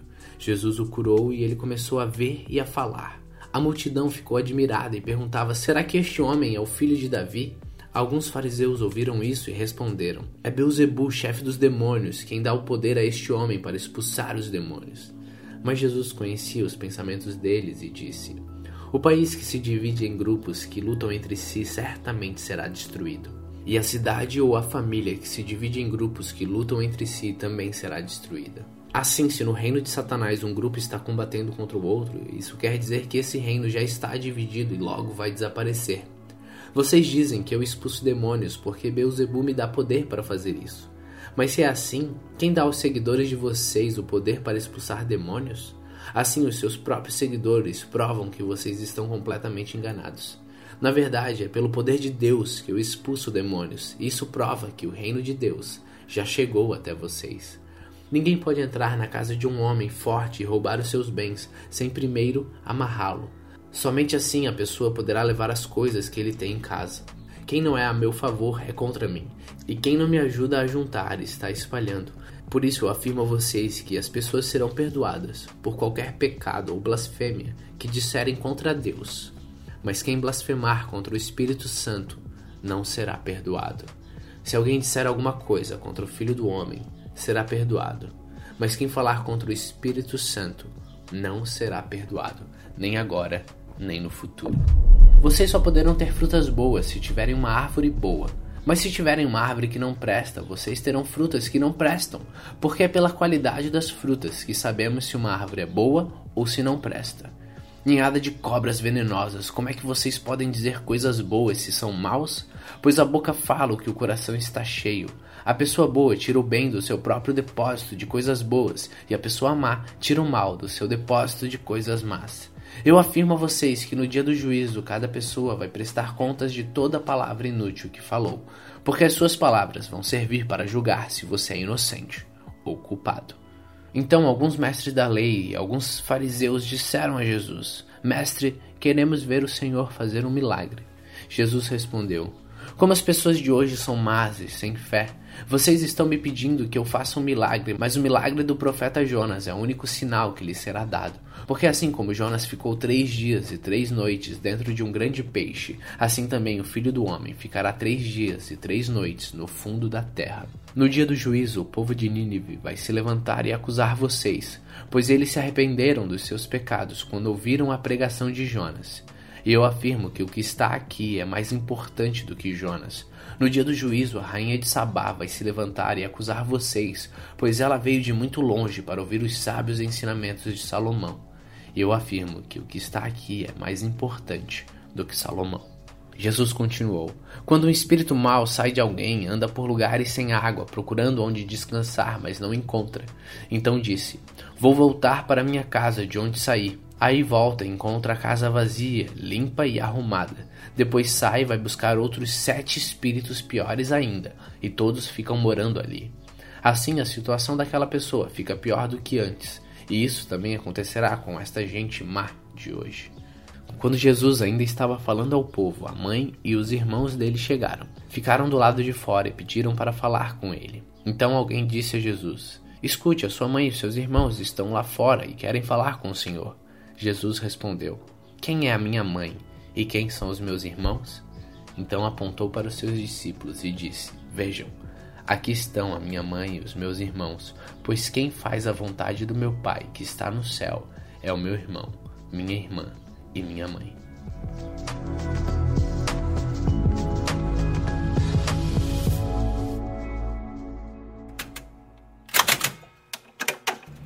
Mateus capítulo 13 Naquele mesmo dia, Jesus saiu de casa e foi para a beira do lago da Galileia. Sentou-se ali e começou a ensinar. A multidão que se ajuntou em volta dele era tão grande que ele entrou num barco e sentou-se, e o povo ficava de pé na praia. Jesus usou parábolas para ensinar muitas coisas. Ele disse: Escutem, certo homem saiu para semear. Quando estava espalhando as sementes, algumas caíram na beira do caminho e os passarinhos comeram tudo. Outra parte das sementes caiu num lugar onde havia muitas pedras e pouca terra. As sementes brotaram logo porque a terra não era funda, mas quando o sol apareceu, queimou as plantas e elas secaram porque não tinham raízes. Outras sementes caíram no meio de espinhos que cresceram e sufocaram as plantas. Mas as sementes que caíram na terra boa produziram na base de 100, de 60 e de 30 grãos por um. Jesus terminou dizendo: Se vocês têm ouvido para ouvir, então ouçam. Então os discípulos chegaram perto de Jesus e perguntaram: Por que é que o Senhor usa parábolas para falar com essas pessoas? Jesus respondeu: A vocês Deus mostra os segredos do reino do céu, mas a elas não. Pois quem tem receberá mais, para que tenham mais ainda. Mas quem não tem, até o pouco que tem lhe será tirado. É por isso que eu uso parábolas para falar com essas pessoas, porque elas olham e não enxergam, escutam e não ouvem e nem entendem. E assim acontece com as pessoas do que disse o profeta Isaías: Vocês ouvirão, mas não entenderão. Olharão, mas não enxergarão nada, pois a mente deste povo está fechada. Eles taparam os ouvidos e fecharam os olhos. Se eles não tivessem feito isso, seus olhos poderiam ver e os seus ouvidos poderiam ouvir. A sua mente poderia entender e eles voltariam para mim e eu os curaria, disse Deus. Jesus continuou dizendo: Mas vocês, como são felizes, pois os seus olhos veem, os seus ouvidos ouvem, e eu afirmo a vocês que isto é verdade. Muitos profetas e muitas outras pessoas do povo de Deus gostariam de ver o que vocês estão vendo, mas não puderam, e gostariam de ouvir o que vocês estão ouvindo, mas não ouviram. Então escutem e aprendam o que a parábola do semeador quer dizer. As pessoas que ouvem a mensagem do reino, mas não entendem, são como as sementes que foram semeadas na beira do caminho. O maligno vem e tira o que foi semeado no coração delas. As sementes que foram semeadas onde havia muitas pedras são as pessoas que ouvem a mensagem e aceitam logo com alegria, mas duram pouco porque não têm raízes. E quando por causa da mensagem chega o sofrimento e as perseguições, elas logo abandonam a sua fé. Outras pessoas são parecidas com as sementes que foram semeadas no meio dos espinhos. Elas ouvem a mensagem, mas as preocupações deste mundo e a ilusão das riquezas sufocam a mensagem, e essas pessoas não produzem frutos. As sementes que foram semeadas em terra boa são aquelas pessoas que ouvem e entendem a mensagem e produzem uma grande colheita, umas 100, outras 60 e ainda outras 30 vezes mais do que foi semeado. Jesus contou outra parábola. Ele disse ao povo: O reino do céu é como um homem que semeou sementes boas nas suas terras. Certa noite, quando estavam dormindo, veio o inimigo e semeou no meio do trigo uma erva ruim, chamada joio, e depois foi embora. Quando as plantas cresceram e se formaram as espigas, o joio apareceu. Aí os empregados do dono das terras chegaram e disseram: Patrão, o senhor semeou sementes boas nas terras, de onde será que veio este joio? Foi algum inimigo que fez isso, respondeu ele. E eles perguntaram: O senhor quer que a gente arranque o joio? Não, respondeu ele, porque quando vocês forem tirar o joio, poderão arrancar também o trigo. Deixem o trigo e o joio crescerem juntos até ao tempo da colheita. Então eu direi aos trabalhadores que vão fazer a colheita: arranquem primeiro o joio e amarrem com feixes para ser queimado. Depois colham o trigo e ponham no meu depósito. Jesus contou outra parábola. Ele disse ao povo: O reino do céu é como uma semente de mostarda que um homem pega e semeia na sua terra. Ela é a menor de todas as sementes, mas quando cresce, torna-se a maior de todas as plantas. Ela até chega a ser uma árvore, de modo que os passarinhos vêm e fazem ninhos nos seus ramos. Jesus contou mais esta parábola para o povo. O reino do céu é como um fermento que uma mulher pega e mistura em três medidas de farinha, até que ele se espalhe por toda a massa. Jesus usava parábolas para dizer tudo isso ao seu povo. Ele não dizia nada a eles sem ser por meio de parábolas. Isso aconteceu para se cumprir o que o profeta tinha dito. Usarei parábolas quando falar com esse povo e explicarei coisas desconhecidas desde a criação do mundo. Então Jesus deixou a multidão e voltou para casa. Os seus discípulos chegaram perto dele e perguntaram: Conte para nós o que quer dizer a parábola do joio. Jesus respondeu: Quem semeia as sementes boas é o filho do homem. O terreno é o mundo e as sementes boas são as pessoas que pertencem ao reino. E o joio, as que pertencem ao maligno. O inimigo que semeia o joio é o próprio diabo. A colheita é o fim dos tempos e os que fazem a colheita são os anjos. Assim como o joio é juntado e jogado no fogo, assim também será no fim dos tempos, quando o Filho do Homem mandará os seus anjos, e eles ajuntarão e tirarão do seu reino todos os que fazem com que os outros pequem, e também todos os que praticam o mal. Depois os anjos jogarão essas pessoas na fornalha de fogo, onde vão chorar e ranger os dentes de desespero. Então o povo de Deus brilhará como o sol no reino do seu Pai. Se vocês têm ouvidos para ouvir, então ouçam. O reino do céu é como um tesouro escondido num campo, que certo homem acha e esconde de novo. Fica tão feliz que vende tudo o que tem e depois volta e compra o campo. O reino do céu também é como um comerciante que anda procurando pérolas finas. Quando encontra uma pérola que é mesmo de grande valor, ele vai e vende tudo o que tem e compra a pérola. O reino do céu ainda é como uma rede que é jogada no lago. Ela apanha peixes de todos os tipos. E quando está cheio, os pescadores a arrastam para a praia e sentam para separar os peixes. Os que prestam são postos dentro dos cestos, e os que não prestam são jogados fora. No fim dos tempos também será assim. Os anjos sairão e separarão as pessoas más das boas, e jogarão as pessoas más na fornalha de fogo, e ali vão chorar e ranger os dentes de desespero. Então Jesus perguntou aos discípulos: Vocês entenderam essas coisas? Sim, eles responderam. Jesus disse: Pois isso quer dizer que todo mestre da lei que se torna discípulo no reino do céu é como um pai de família que tira do seu depósito coisas novas e coisas velhas.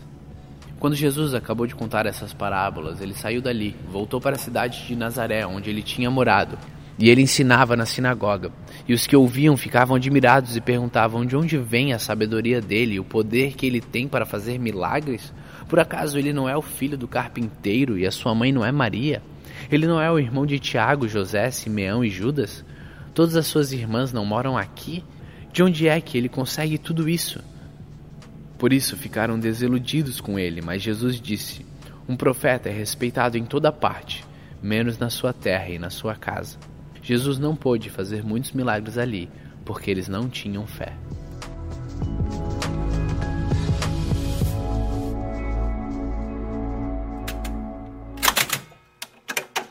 Mateus capítulo 14 Naquele tempo, Herodes, o governador da Galiléia, ouviu falar a respeito de Jesus. Então ele disse aos seus funcionários: Esse homem é João Batista, que foi ressuscitado. Por isso, esse homem tem poder para fazer milagres. pois Herodes tinha mandado prender João, amarrar as suas mãos e jogá-lo na cadeia. Ele havia feito isso por causa de Herodias, esposa do seu irmão Filipe, pois João Batista tinha dito muitas vezes a Herodes: Pela nossa lei você é proibido de casar com Herodias.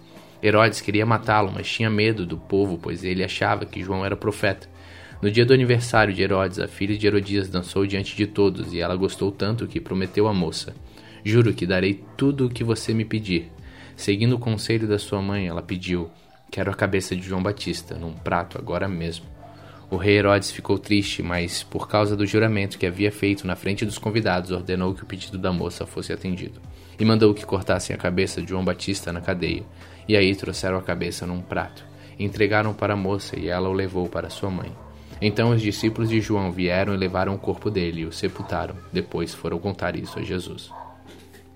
Ao saber do que havia acontecido, Jesus saiu dali num barco e foi sozinho para um lugar deserto. Mas as multidões souberam onde ele estava, vieram dos seus povoados e seguiram por terra.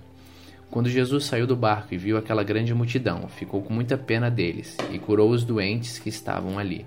De tardinho, os discípulos chegaram perto de Jesus e disseram: Já é tarde e este lugar é deserto. Mande essa gente embora, a fim de que vão aos povoados e comprem alguma coisa para comer.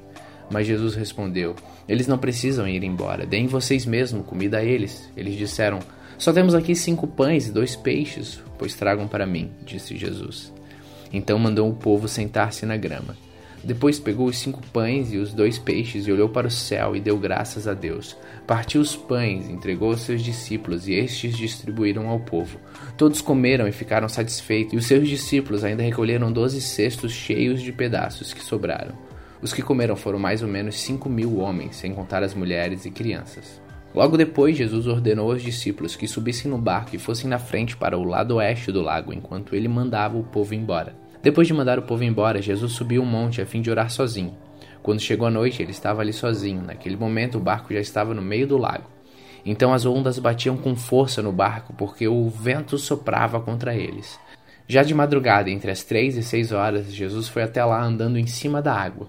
Quando os discípulos viram Jesus andando em cima da água, ficaram apavorados e exclamaram: É um fantasma! Gritaram de medo. Nesse instante, Jesus disse: Coragem, sou eu, não tenham medo.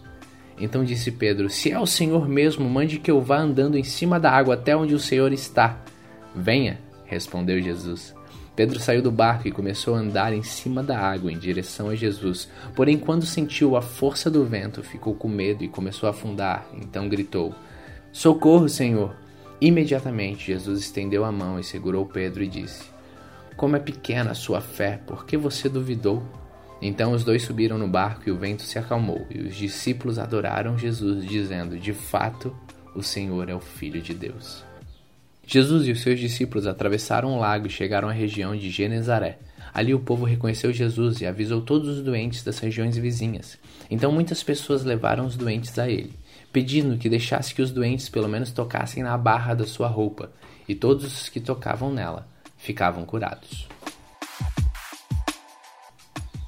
Mateus capítulo 15 Então alguns fariseus e alguns mestres da lei vieram de Jerusalém para falar com Jesus e lhe perguntaram: Por que é que os seus discípulos comem sem lavar as mãos, desobedecendo assim os ensinamentos que recebemos dos antigos?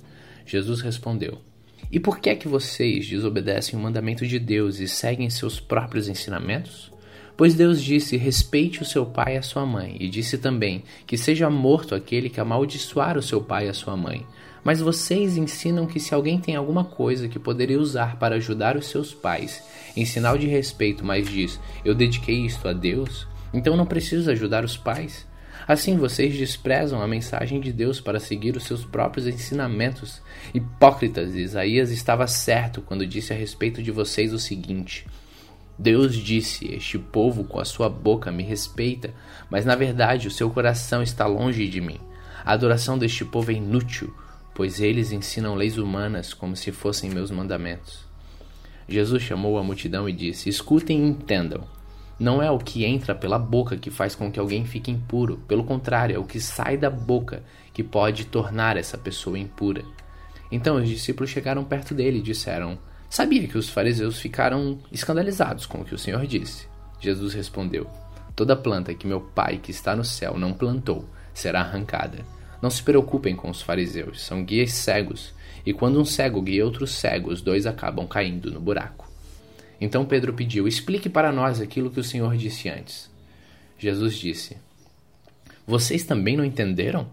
O que entra pela boca vai para o estômago e depois sai do corpo, mas o que sai da boca vem do coração, e é isso que faz com que a pessoa fique impura, porque é do coração que vêm os maus pensamentos, os crimes de morte, os adultérios, as imoralidades sexuais, os roubos, as mentiras e as calúnias. São essas coisas que fazem com que alguém fique impuro, mas comer sem lavar as mãos não torna ninguém impuro. Jesus saiu dali e foi para a região que fica perto da cidade de Tiro e de Sidom. Certa mulher cananeia que morava naquela terra chegou perto dele e gritou: Senhor, filho de Davi, tenha pena de mim. A minha filha está horrivelmente dominada por um demônio. Mas Jesus não respondeu nada. Então os discípulos chegaram perto dele e disseram: Mande essa mulher embora, pois ela está vindo atrás de nós, fazendo muito barulho. Jesus respondeu: Eu fui mandado somente para as ovelhas perdidas do povo de Israel. Então ela veio, ajoelhou-se aos pés dele e disse: Senhor, me ajude. Jesus disse: não está certo tirar o pão dos filhos e jogá-lo para os cachorros? Sim, senhor, respondeu a mulher, mas até mesmo os cachorrinhos comem as migalhas que caem debaixo da mesa dos seus donos. Mulher, você tem muita fé, disse Jesus. Que seja feita o que você quer. Naquele momento, a filha dela ficou curada. Jesus saiu dali e foi até o lago da Galileia. Depois subiu um monte e sentou-se ali. E foram até Jesus grandes multidões, levando coxos, aleijados, cegos, mudos e muitos outros doentes, que eram colocados aos seus pés. Ele curou a todos. O povo ficou admirado quando viu que os mudos falavam, os aleijados estavam curados, os coxos andavam e os cegos enxergavam. E todo o povo louvou ao Deus de Israel. Jesus chamou os seus discípulos e disse: Estou com pena dessa gente, porque já faz três dias que elas estão comigo e não têm nada para comer. Não quero mandá-las embora com fome, pois poderiam cair de fraqueza pelo caminho. Os discípulos perguntaram: Como vamos encontrar neste lugar deserto comida para toda essa gente? Quantos pães vocês têm? perguntou Jesus. Sete pães e alguns peixinhos, responderam eles. Aí Jesus mandou o povo sentar-se no chão. Depois pegou os sete pães e os peixes e deu graças a Deus. Então os partiu e entregou aos discípulos, e eles os distribuíram ao povo. Todos comeram e ficaram satisfeitos, e os discípulos ainda encheram sete cestos com os pedaços que sobraram. Os que comeram foram quatro mil homens, sem contar as mulheres e as crianças. Então Jesus mandou o povo embora, subiu no barco e foi para a região de Magadã.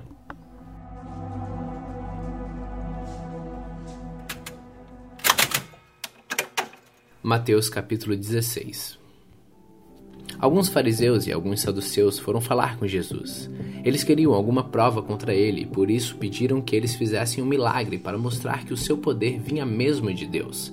Mas Jesus respondeu: De tardinha vocês dizem: Vamos ter bom tempo porque o céu está vermelho. E de manhã cedo dizem: Vai chover porque o céu está vermelho escuro.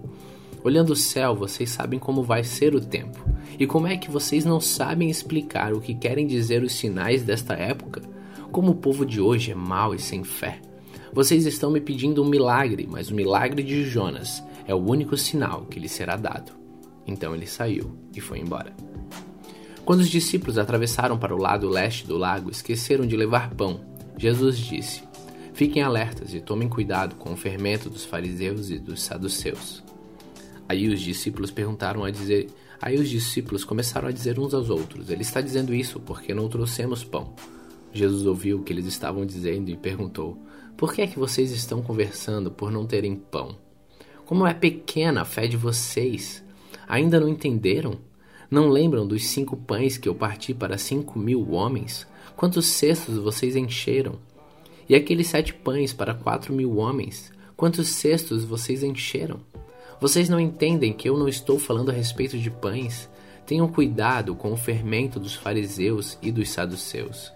Então os discípulos entenderam que ele não estava dizendo que tivessem cuidado com o fermento usado no pão, mas com os ensinamentos dos fariseus e dos saduceus. Jesus foi para a região que fica perto da cidade de Cesareia de Filipe.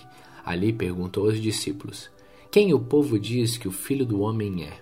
Eles responderam: Alguns dizem que o Senhor é João Batista, outros que é Elias, e outros que é Jeremias, ou algum outro profeta. E vocês? Quem vocês dizem que eu sou? perguntou Jesus. Simão Pedro respondeu: O Senhor é o Messias, o Filho do Deus vivo. Jesus afirmou: Simão, filho de João, você é feliz porque esta verdade não foi revelada a você por nenhum ser humano, mas veio diretamente do meu Pai que está no céu. Portanto, eu lhe digo: você é Pedro, e sobre esta pedra construirei a minha igreja, e nem a morte poderá vencê-la. E eu lhe darei as chaves do reino do céu. E o que você proibir na terra será proibido no céu, e o que permitir na terra será permitido no céu. Então Jesus ordenou que os discípulos não contassem a ninguém que ele era o Messias. Daí em diante, Jesus começou a dizer claramente aos discípulos: Eu preciso ir para Jerusalém, e ali os líderes judeus e os chefes dos sacerdotes e os mestres da lei farão com que eu sofra muito. Eu serei morto e no terceiro dia serei ressuscitado. Então Pedro o levou para o lado e começou a repreendê-lo, dizendo: Que Deus não permita, isso nunca vai acontecer com o Senhor. Jesus virou e disse a Pedro: Saia da minha frente, Satanás. Você é como uma pedra no meu caminho para fazer com que eu tropece, pois está pensando como o ser humano pensa e não como Deus pensa. E Jesus disse aos discípulos: Se alguém quer ser meu seguidor, esqueça os seus próprios interesses, esteja pronto para morrer como eu vou morrer e me acompanhe. Pois quem põe os seus próprios interesses em primeiro lugar nunca terá a vida verdadeira, mas quem esquece a si mesmo por minha causa terá a vida verdadeira. O que adianta alguém ganhar o mundo inteiro, mas perder a vida verdadeira? Pois não há nada que poderá pagar para ter de volta essa vida. Pois o filho do homem virá na glória do seu Pai com os seus anjos, e então recompensará a cada um de acordo com o que fez. Eu afirmo a vocês que isto é verdade. Aqui estão algumas pessoas que não morrerão antes de verem o Filho do Homem vir como um rei.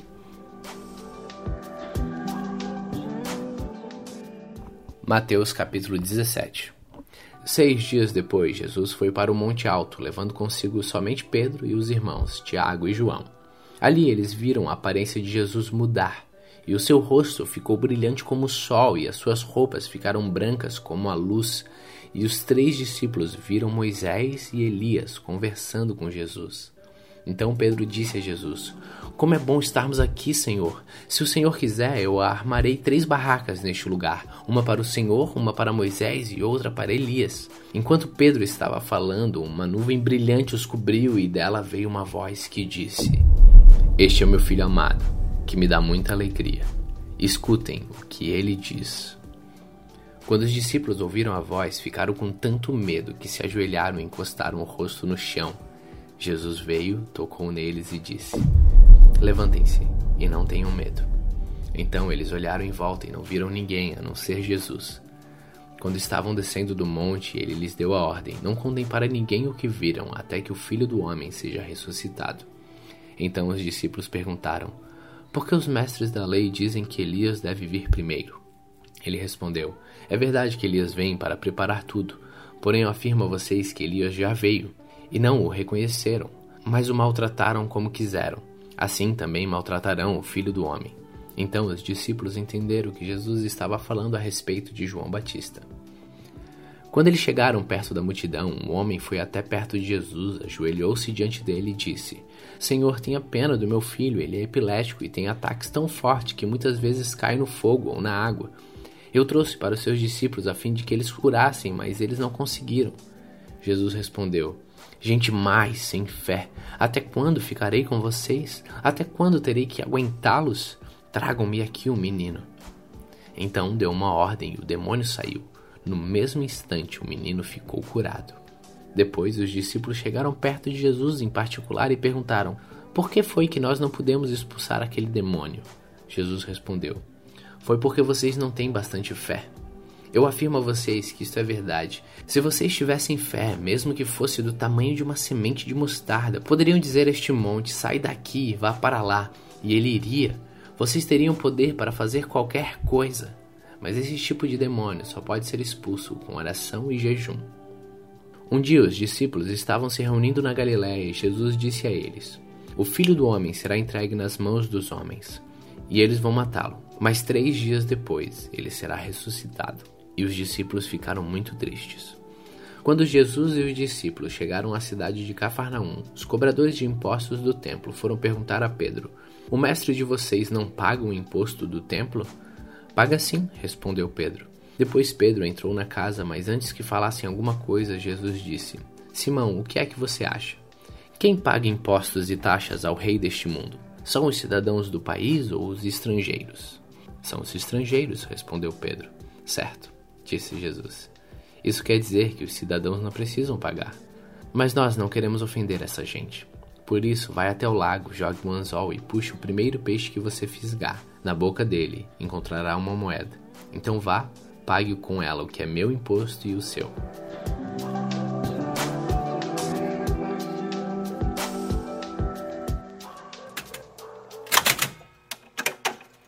Mateus capítulo 18 Naquele momento, os discípulos chegaram perto de Jesus e perguntaram: Quem é o mais importante no reino do céu?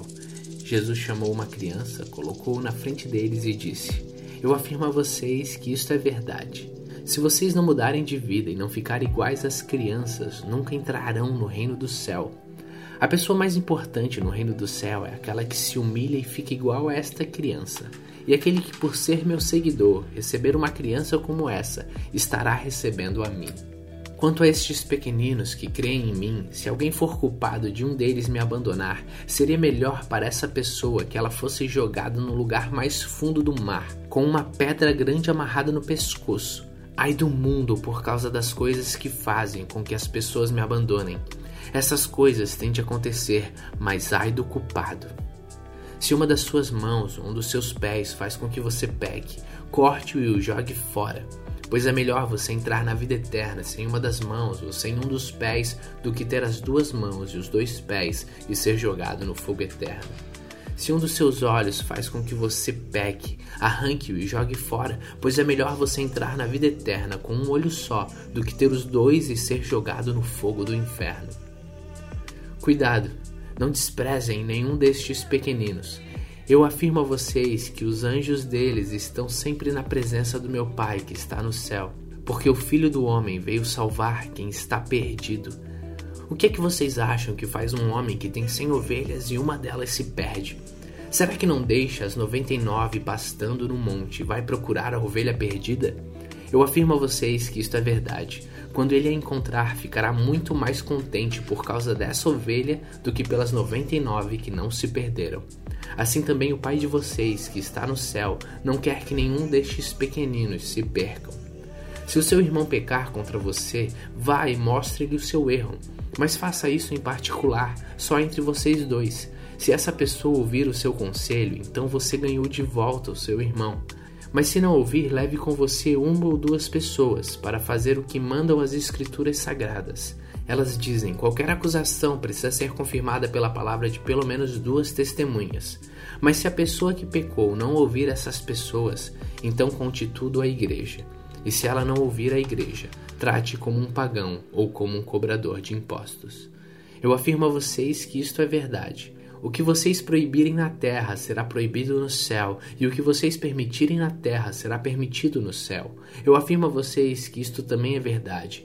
Todas as vezes que dois de vocês que estão na terra pedirem a mesma coisa em oração, isso será feito pelo meu Pai que está no céu.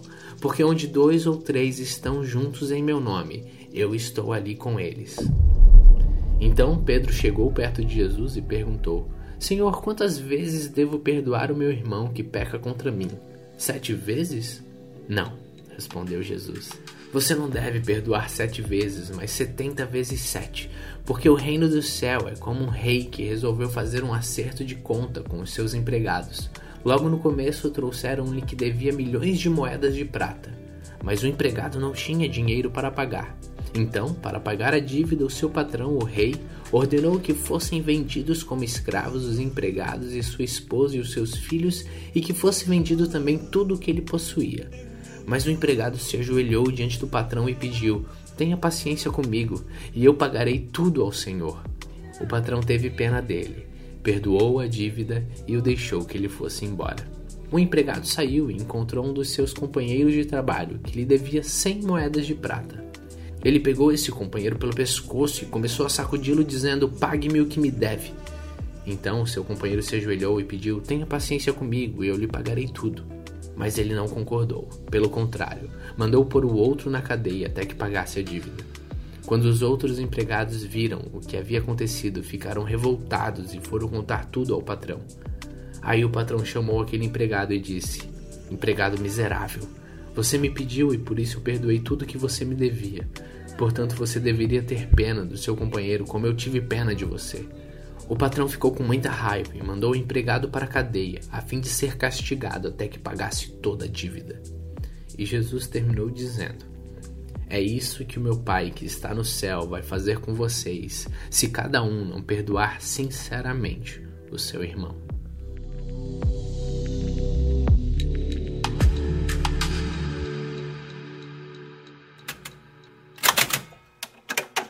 Mateus capítulo 19 Depois de dizer isso, Jesus saiu da Galiléia e foi para a região da Judéia, que fica no lado do leste do rio Jordão. Uma grande multidão o seguiu e ali ele curou os doentes.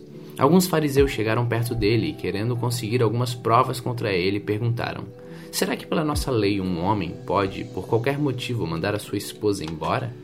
Jesus respondeu: Por acaso vocês não leram os trechos das Escrituras que diz: No começo o Criador fez o homem e mulher?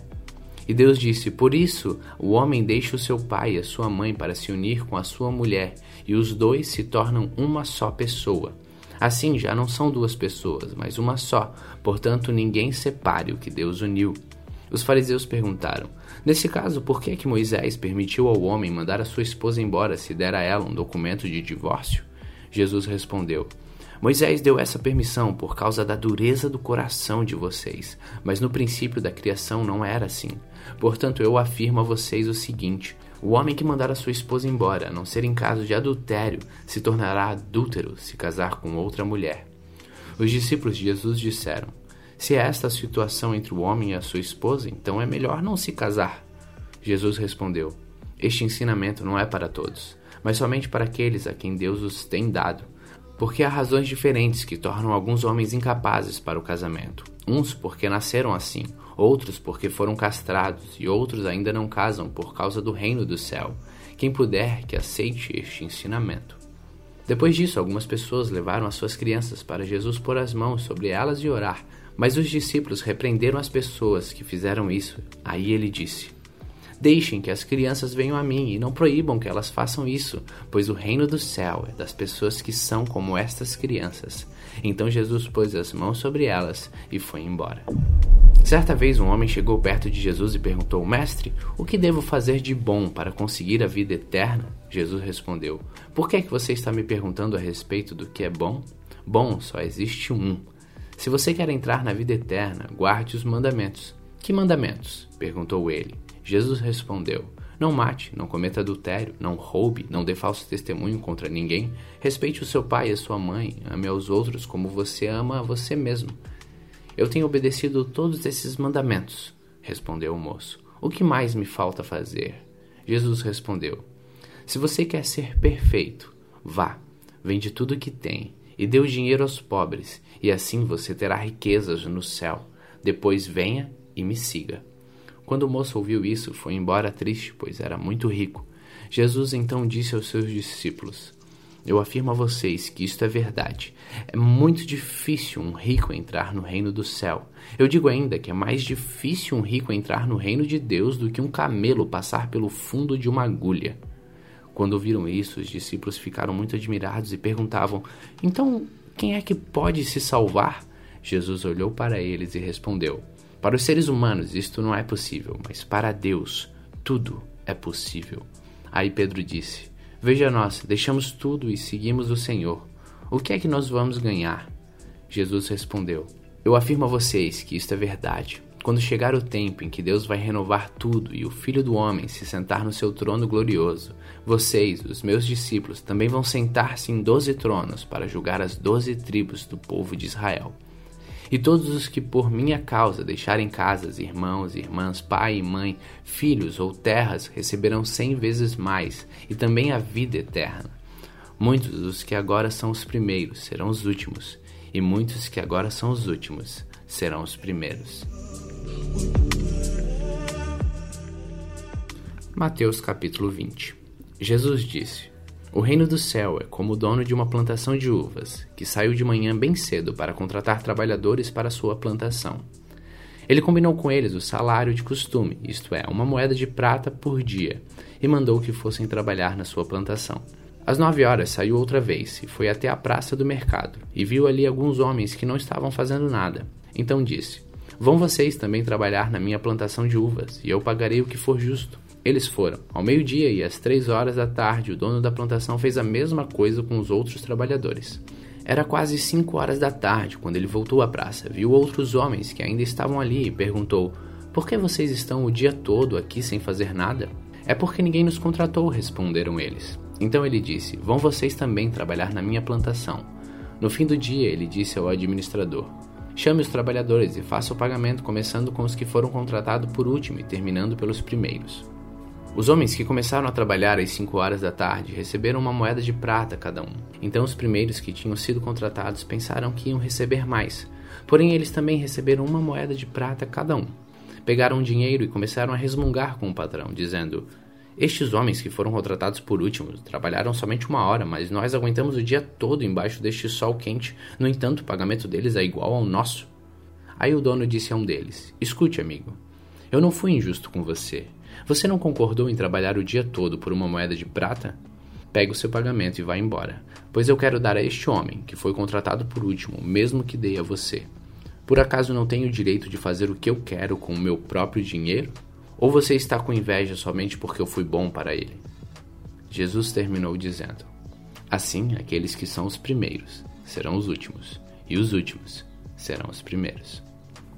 Quando Jesus estava subindo para Jerusalém, chamou os discípulos para um lado e falou com eles em particular. Enquanto caminhavam, ele disse: Escutem, nós estamos indo para Jerusalém, onde o filho do homem será entregue aos chefes dos sacerdotes e aos mestres da lei. Eles o condenarão à morte e entregarão aos não-judeus. Eles vão zombar dele, bater nele, crucificá-lo, mas no terceiro dia ele será ressuscitado. Então a mãe dos filhos de Zebedeu chegou com seus filhos perto de Jesus Curvou-se e pediu a ele um favor. O que você quer? perguntou Jesus. Ela respondeu: Prometa-me que quando o Senhor se tornar rei, este e os meus dois filhos sentarão à sua direita e à sua esquerda. Jesus disse aos dois filhos dela: Vocês não sabem o que estão pedindo. Por acaso vocês podem beber o cálice que eu vou beber? Podemos, responderam eles. Então Jesus disse: De fato vocês beberão o cálice que eu vou beber mas eu não tenho o direito de escolher quem vai sentar à minha direita ou à minha esquerda, pois foi meu pai quem preparou esses lugares e ele os dará a quem quiser. Então os outros dez discípulos ouviram isso e ficaram zangados com os dois irmãos. Então Jesus chamou todos para perto de si e disse: Como vocês sabem, os governadores dos povos pagãos têm autoridade sobre eles, e os poderosos mandam neles. Mas entre vocês não pode ser assim. Pelo contrário, quem quiser ser importante, que sirva aos outros. Quem quiser ser o primeiro, que seja o escravo de vocês. Porque até o filho do homem não veio para ser servido, mas para servir e dar a sua vida para salvar muita gente. Quando Jesus e os seus discípulos estavam saindo de Jericó, uma grande multidão seguia Jesus. Dois cegos sentados na beira do caminho ouviram alguém dizer que ele estava passando e começaram a gritar: Senhor, filho de Davi, tenha pena de nós. A multidão os repreendeu e mandou que calassem a boca, mas eles gritaram ainda mais: Senhor, filho de Davi, tenha pena de nós. Então Jesus parou, chamou os cegos e perguntou: O que é que vocês querem que eu faça? Senhor, queremos poder enxergar, responderam eles. Jesus teve compaixão dos cegos e tocou nos olhos deles. No mesmo instante, eles puderam ver e então seguiram Jesus.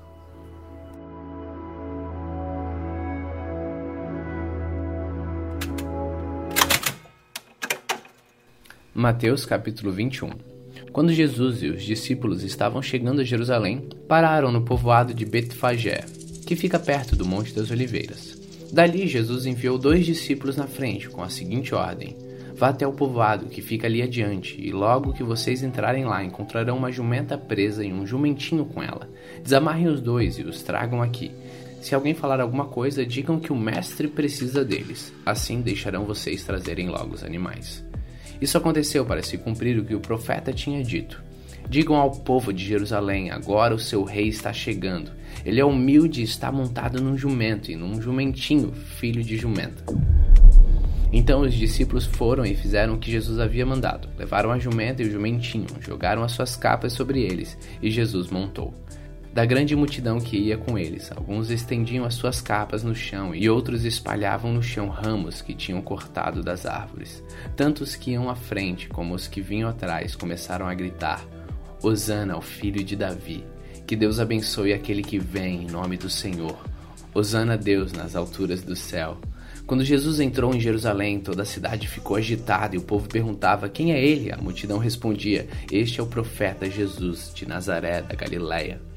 Jesus entrou no pátio do templo e expulsou todos os que compravam e vendiam naquele lugar. Derrubou as mesas dos que trocavam dinheiro e as cadeiras dos que vendiam pombas. E ele lhes disse: Nas Escrituras Sagradas está escrito que Deus disse o seguinte: A minha casa será chamada de casa de oração, e vocês a transformaram no esconderijo de ladrões. Cegos e coxos iam encontrar Jesus no pátio do templo e eles os curavam. O chefe dos sacerdotes e os mestres da lei ficaram zangados quando viram as coisas maravilhosas que ele fazia e ouviram as crianças gritando no pátio do templo: Rosana ao filho de Davi. E eles disseram a Jesus: Você está ouvindo o que estão dizendo? Jesus respondeu: Claro que sim. Será que vocês nunca leram a passagem das Escrituras Sagradas que diz: Deus ensinou as crianças e as criancinhas a ofereceram o louvor perfeito? Então Jesus os deixou, saiu da cidade e foi para o povoado de Betânia e passou a noite ali. No dia seguinte, quando estava voltando para a cidade, Jesus teve fome. Ele viu uma figueira na beira da estrada e foi até lá, mas não encontrou nada, só folhas. Aí disse para a figueira: Nunca mais dê figos. E na mesma hora a figueira secou. Os discípulos viram isso e ficaram muito admirados e disseram: Como a figueira secou depressa? Então Jesus disse: eu afirmo a vocês que isto é verdade. Se tiverem fé e não duvidarem, vocês poderão fazer a mesma coisa que eu fiz com esta figueira. E não somente isto, mas vocês poderão dizer a este monte: levanta-se e se jogue no mar. E isso acontecerá. Se crerem, receberão tudo o que pedirem em oração. Jesus chegou ao templo e, quando estava ensinando, alguns chefes dos sacerdotes e alguns líderes judeus chegaram perto dele e perguntaram: Com que autoridade você faz estas coisas? Quem lhe deu essa autoridade? Jesus respondeu: Eu também vou fazer uma pergunta a vocês. Se me derem a resposta certa, eu direi com que autoridade faço essas coisas. Respondam: Quem deu autoridade a João para batizar? Foi Deus ou foram as pessoas?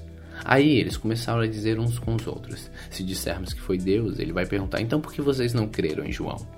Mas se dissermos que foram as pessoas, temos medo do que o povo pode fazer, pois todos acham que João era profeta. Por isso responderam: Não sabemos. Então, eu também não digo com que autoridade eu faço essas coisas, disse Jesus. Jesus continuou: E o que é que vocês acham disto? Certo homem tinha dois filhos. Ele foi falar com o mais velho e disse: Filho, hoje você vai trabalhar na minha plantação de uvas. Ele respondeu: Eu não quero ir. Mas depois mudou de ideia e foi. O pai deu ao outro filho a mesma ordem, e este disse: Sim, senhor. Mas depois não foi. Qual deles fez o que o pai queria? perguntou Jesus. E eles responderam: O filho mais velho. Então Jesus disse: Eu afirmo a vocês que isto é verdade. Os cobradores de impostos e as prostitutas estão entrando no reino de Deus antes de vocês. Pois João Batista veio para mostrar a vocês o caminho certo e vocês não creram nele. Mas os cobradores de impostos e as prostitutas creram, porém, mesmo tendo visto isso, vocês não se arrependeram e não creram nele. Jesus disse: Escutem outra parábola. Certo agricultor fez uma plantação de uvas e pôs uma cerca em volta dela. Construiu um tanque para pisar as uvas e fazer vinho e construiu uma torre para o vigia. Em seguida, arrendou a plantação para alguns lavradores e foi viajar. Quando chegou o tempo da colheita, o dono mandou alguns empregados a fim de receber a parte dele. Mas os lavradores arrancaram os empregados, bateram num e assassinaram outro e mataram ainda outro a pedradas. Aí o dono mandou mais empregados do que da primeira vez, e os lavradores fizeram a mesma coisa. Depois de tudo isso, ele mandou o seu próprio filho, pensando: O meu filho eles vão respeitar. Mas quando os lavradores viram o filho, disseram uns aos outros: Este é o filho do dono, ele vai herdar a plantação. Vamos matá-lo e a plantação será nossa. Então agarraram o filho e o jogaram para fora da plantação e o mataram. Aí Jesus perguntou: E agora? Quando o dono da plantação voltar, o que é que ele vai fazer com aqueles lavradores? Eles responderam: Com certeza ele vai matar aqueles lavradores maus e vai arrendar a plantação a outros, e estes lhes darão a parte da colheita no tempo certo. Jesus então perguntou: Vocês não leram que as Escrituras Sagradas dizem? A pedra que os construtores rejeitaram veio a ser a mais importante de todas. Isso foi feito pelo Senhor e é uma coisa maravilhosa. Jesus terminou: Eu afirmo a vocês que o reino de Deus será tirado de vocês e será dado para as pessoas que produzem os frutos do reino. Quem cair em cima dessa pedra ficará em pedaços, e se a pedra cair sobre alguém, essa pessoa vai virar pó. Os chefes dos sacerdotes e os fariseus ouviram as parábolas que Jesus contou. Sabiam que ele estava falando a respeito deles. Por isso queriam prendê-lo, mas tinham medo da multidão, porque o povo achava que Jesus era profeta.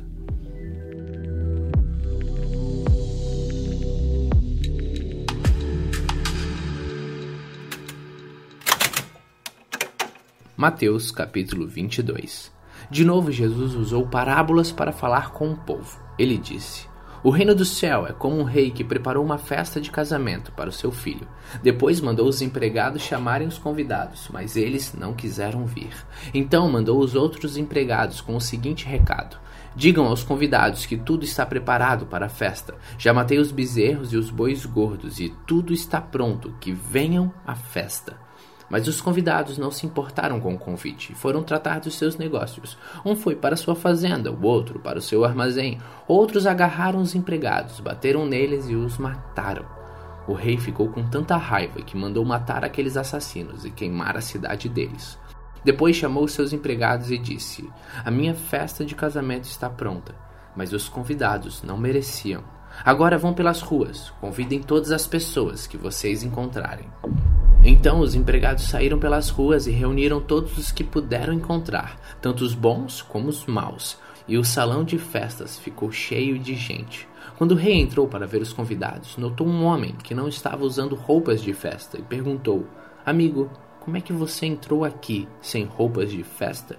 Mas o homem não respondeu nada. Então o rei disse aos empregados: Amarrem os pés e as mãos deste homem e joguem fora na escuridão. Ali ele vai chorar e ranger os dentes de desespero. Jesus terminou dizendo: Pois muitos são convidados, mas poucos são escolhidos. Os fariseus saíram e fizeram um plano para conseguir alguma prova contra Jesus. Então mandaram que alguns dos seus seguidores e alguns membros do partido de Herodes fossem dizer a Jesus: Mestre, sabemos que o Senhor é honesto. Ensina a verdade sobre a maneira de viver como Deus exige e não se importa com a opinião dos outros, nem julga pela aparência. Então, o que o Senhor acha? É ou não é contra a nossa lei pagar impostos ao imperador romano? Mas Jesus percebeu a malícia deles e respondeu: Hipócritas, por que é que vocês estão procurando uma prova contra mim? Tragam a moeda com que se paga o imposto. Trouxeram a moeda e ele perguntou: De quem são o nome e a cara que estão gravados nesta moeda? Eles responderam: São do imperador. Então Jesus disse: Deem ao imperador o que é do imperador, e deem a Deus o que é de Deus. Eles ficaram admirados quando ouviram isso. Então deixaram Jesus e foram embora.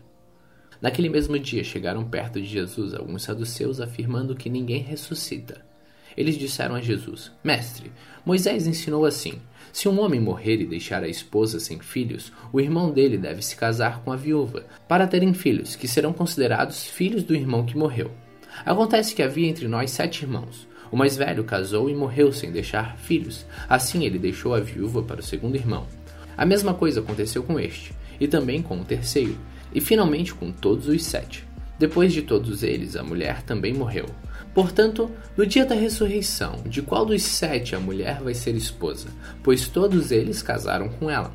Jesus respondeu: Como vocês estão errados, não conhecendo nem as Escrituras sagradas nem o poder de Deus. Pois quando os mortos ressuscitarem, serão como os anjos do céu, e ninguém casará e quanto à ressurreição dos mortos, será que vocês nunca leram o que Deus disse? Ele afirmou: Eu sou o Deus de Abraão, o Deus de Isaac o Deus de Jacó. E Deus não é Deus dos mortos, e sim dos vivos. Quando a multidão ouviu isso, ficou admirada com o ensinamento dele. Os fariseus se reuniram quando souberam que Jesus tinha feito os saduceus calarem a boca. Um deles, que era mestre da lei, querendo conseguir alguma prova contra Jesus, perguntou: Mestre, qual é o mais importante de todos os mandamentos da lei? Jesus respondeu: Ame o Senhor seu Deus com todo o coração, com toda a alma e com toda a mente. Este é o maior mandamento e o mais importante. O segundo, mais importante, é parecido com o primeiro: ame os outros como você ama a você mesmo. Toda a lei de Moisés e os ensinamentos dos profetas se baseiam nesses dois mandamentos.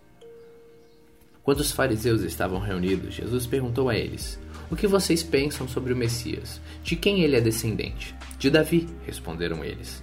Jesus tornou a perguntar: Então por que que Davi, inspirado pelo Espírito Santo, chama o Messias de Senhor? Pois Davi disse: O Senhor Deus disse ao meu Senhor: Sente-se do meu lado direito, até que eu ponha os seus inimigos debaixo dos seus pés. Portanto, se Davi chama o Messias de Senhor, como é que o Messias pode ser descendente de Davi? Ninguém podia responder mais nada, e daquele dia em diante não tiveram coragem de lhe fazer mais perguntas.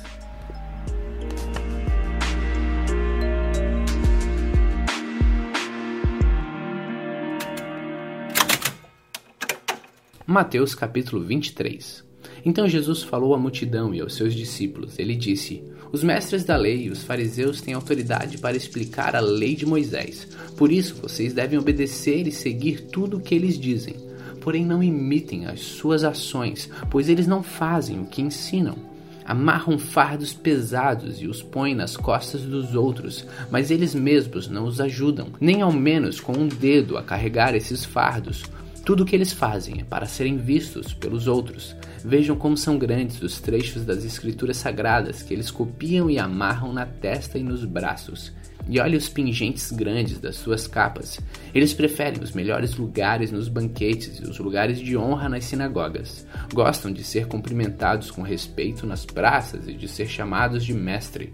Porém, vocês não devem ser chamados de mestre, pois todos vocês são membros da mesma família e têm somente um mestre. E aqui na terra, não chame ninguém de pai, porque vocês têm somente um pai que está no céu. Vocês não devem também ser chamados de líderes, porque vocês têm um líder, o Messias. Entre vocês, o mais importante é aquele que serve os outros. Quem se engrandece será humilhado, mas quem se humilha será engrandecido. Ai de vocês, mestres da lei, fariseus hipócritas, pois vocês fecham a porta do reino do céu para os outros, mas vocês mesmos não entram, nem deixam que entrem os que estão querendo entrar. Ai de vocês, mestres da lei, fariseus hipócritas, pois vocês exploram as viúvas, roubam os seus bens e, para disfarçarem, fazem longas orações. Por isso, o castigo de vocês será pior. Ai de vocês, mestres da lei, fariseus hipócritas, pois vocês atravessam os mares e viajam por todas as terras a fim de procurar converter uma pessoa para a sua religião. E quando conseguem, tornam essa pessoa duas vezes mais merecedora do inferno do que vocês mesmos. Ai de vocês, guias cegos, pois vocês ensinam assim: se alguém jurar pelo templo, não é obrigatório cumprir o juramento, mas se alguém jurar pelo ouro do templo, então é obrigatório cumprir o que jurou. Tolos e cegos. Qual é mais importante, o ouro ou o templo que santifica o ouro? Vocês também ensinam isto. Se alguém jurar pelo altar, não é obrigatório cumprir o juramento, mas se jurar pela oferta que está no altar, então é obrigatório cumprir o que jurou. Cegos. Qual é mais importante, a oferta ou o altar que santifica a oferta? Por isso, quando alguém jurar pelo altar, está jurando pelo altar e por todas as ofertas que estão em cima dele. Quando alguém jura pelo templo, está jurando pelo templo e por Deus que mora ali. E quando alguém jura pelo céu, está jurando pelo trono de Deus e pelo próprio Deus que está sentado nele. Ai de você, mestres da lei, fariseus hipócritas, pois vocês dão a Deus a décima parte até mesmo da hortelã, da erva doce, do cominho, mas não obedecem aos mandamentos mais importantes da lei, que são os de serem justos um com os outros, e de serem bondosos e de serem honestos. Mas são justamente estas coisas que vocês devem fazer, sem deixar de lado as outras. Guias cegos coam um mosquito, mas engolem um camelo. Ai de vocês, mestres da lei, fariseus hipócritas, pois vocês lavam o copo e o prato por fora, mas por dentro estão cheios de coisas que vocês conseguiram pela violência e pela ganância. Fariseu cego. Lave primeiro o copo por dentro, e então a parte de fora também ficará limpa. Ai de vocês, mestres da lei e fariseus hipócritas, pois vocês são como túmulos pintados de branco, que por fora parecem bonitos, mas por dentro estão cheios de ossos de mortos e de podridão. Por fora vocês parecem boas pessoas, mas por dentro estão cheios de mentiras e pecados. Ai de vocês, mestres da lei fariseus hipócritas, Pois vocês fazem túmulos bonitos para os profetas e enfeitam os monumentos das pessoas que viveram de modo correto. E dizem: se tivéssemos vivido no tempo dos nossos antepassados, não teríamos feito o que eles fizeram, não teríamos matado os profetas. Assim vocês confirmaram que são descendentes daqueles que mataram os profetas. Portanto, vão e terminem o que eles começaram, Cobras venenosas, ninhada de cobras, como esperam escapar da condenação do inferno? Pois eu lhes mandarei profetas, homens sábios e mestres. Vocês vão matar alguns, crucificar outros, chicotear ainda outros nas sinagogas e persegui-los de cidade em cidade. Por isso, Deus castigará vocês pela morte de todas as pessoas inocentes que os antepassados de vocês mataram, desde a morte do inocente Abel até Zacarias filho de Baraquias, que vocês mataram entre o templo e o altar. Eu afirmo a vocês que isto é verdade. O castigo por tudo isso cairá sobre o povo de hoje.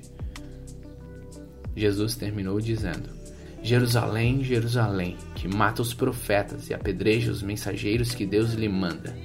Quantas vezes eu quis abraçar todo o povo, assim como uma galinha junta os seus pintinhos debaixo de suas asas, mas vocês não quiseram.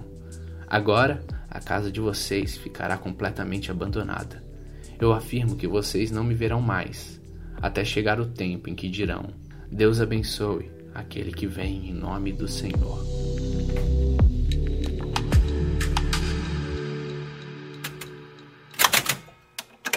Mateus capítulo 24 Jesus saiu do pátio do templo e, quando já estava indo embora, os seus discípulos chegaram perto dele e chamaram a sua atenção para os edifícios do templo. Então ele disse: Vocês estão vendo tudo isso? Pois eu afirmo a vocês que isto é verdade. Aqui não ficará uma pedra em cima da outra. Tudo será destruído. Jesus estava sentado no Monte das Oliveiras. Então os discípulos chegaram perto dele e lhe perguntaram em particular: Conte para nós, quando é que isso vai acontecer? Que sinal haverá para mostrar que chegou o tempo de o Senhor voltar e de tudo acabar? Jesus respondeu: Tomem cuidado para que ninguém engane vocês, porque muitos vão aparecer fingindo ser eu e dizendo: Eu sou o Messias, e enganarão muitas pessoas. Não tenham medo quando ouvirem o barulho de batalhas ou as notícias de guerras. Tudo isso vai acontecer, mas ainda não será o fim. Uma nação vai guerrear contra outra e um país atacará outro. Em vários lugares haverá falta de alimentos e tremores de terra. Estas coisas serão como as primeiras dores de parto. Depois vocês serão presos e entregues para serem maltratados, e vocês serão mortos. Todos os odiarão por serem meus seguidores. Nessa época, muitos vão abandonar a sua fé e vão trair e odiar uns aos outros. Então muitos falsos profetas aparecerão e enganarão a muita gente. A maldade se espalhará tanto que o amor de muitos se esfriará.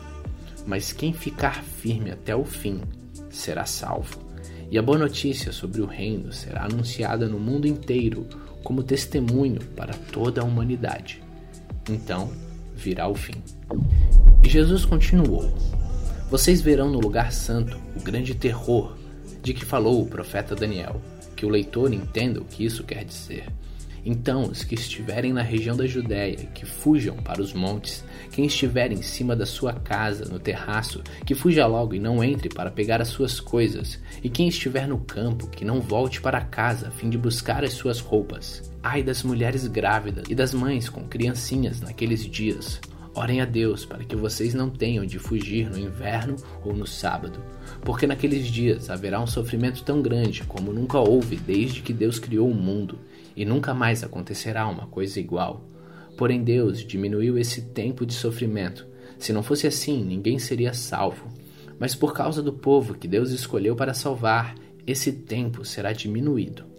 Porquanto, se alguém disser para vocês: Vejam, o Messias está aqui ou o Messias está ali, não acreditem, porque aparecerão falsos profetas e falsos messias que farão milagres e maravilhas para enganar, se possível, até o povo escolhido de Deus.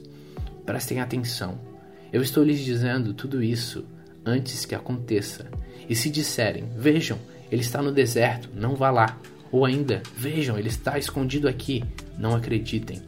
Porque assim como o relâmpago risca o céu do nascente até o poente, assim será a vinda do Filho do Homem. Onde estiver o corpo de um morto, aí se ajuntarão os urubus. Jesus continuou falando. Depois, naqueles dias de sofrimento, o sol ficará escuro e a lua não brilhará mais. As estrelas cairão do céu e os poderes do espaço serão abalados. Então o sinal do Filho do Homem aparecerá no céu. Todos os povos da terra chorarão e verão o Filho do Homem descendo nas nuvens, com poder e grande glória a grande trombeta tocará, e ele mandará os seus anjos para os quatro cantos da terra, e os anjos reunirão os escolhidos de Deus de um lado do mundo até o outro. Jesus disse ainda: Aprendam a lição que a figueira ensina. Quando seus ramos ficam verdes e as folhas começam a brotar, vocês sabem que está chegando o verão. Assim também, quando virem acontecer estas coisas, fiquem sabendo que o tempo está perto, pronto para começar. Eu afirmo a vocês que isto é verdade. Essas coisas vão acontecer antes de morrerem todos os que agora estão vivos. O céu e a terra desaparecerão, mas as minhas palavras ficarão para sempre. Jesus continuou dizendo: Mas ninguém sabe nem o dia nem a hora em que tudo isso vai acontecer, nem os anjos do céu, nem o Filho, mas somente o Pai. A vinda do Filho do Homem será como aquilo que aconteceu no tempo de Noé. Pois antes do dilúvio o povo comia e bebia, e os homens e mulheres casavam até o dia que Noé entrou na arca. Porém não sabiam o que estava acontecendo, até que veio o dilúvio e levou a todos. Assim também será a vinda do filho do homem. Naquele dia, dois homens estarão trabalhando na fazenda, um será levado e o outro deixado. Duas mulheres estarão no moinho moendo trigo, uma será levada e a outra deixada. Fiquem vigiando, pois vocês não sabem em que dia vai chegar o seu senhor. Lembrem disto.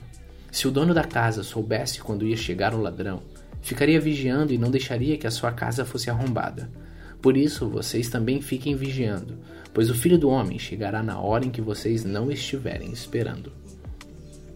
Jesus disse ainda: Sabemos que é o empregado fiel e inteligente que o patrão encarrega de tomar conta dos seus outros empregados, para dar a eles os mantimentos no tempo certo. Feliz aquele empregado que estiver fazendo isso quando o patrão chegar. Eu afirmo a vocês que isto é verdade. O patrão vai colocá-lo como encarregado de toda a sua propriedade. Mas se o empregado for mal, pensará assim: o meu patrão está demorando muito para voltar. Então começará a bater nos seus companheiros e a comer e a beber com os bêbados. E o patrão voltará no dia em que o empregado menos espera, na hora que ele não sabe. Aí o patrão mandará cortar o empregado em pedaços e o condenará a ir para o lugar aonde os hipócritas vão. Ali ele vai chorar e ranger os dentes de desespero.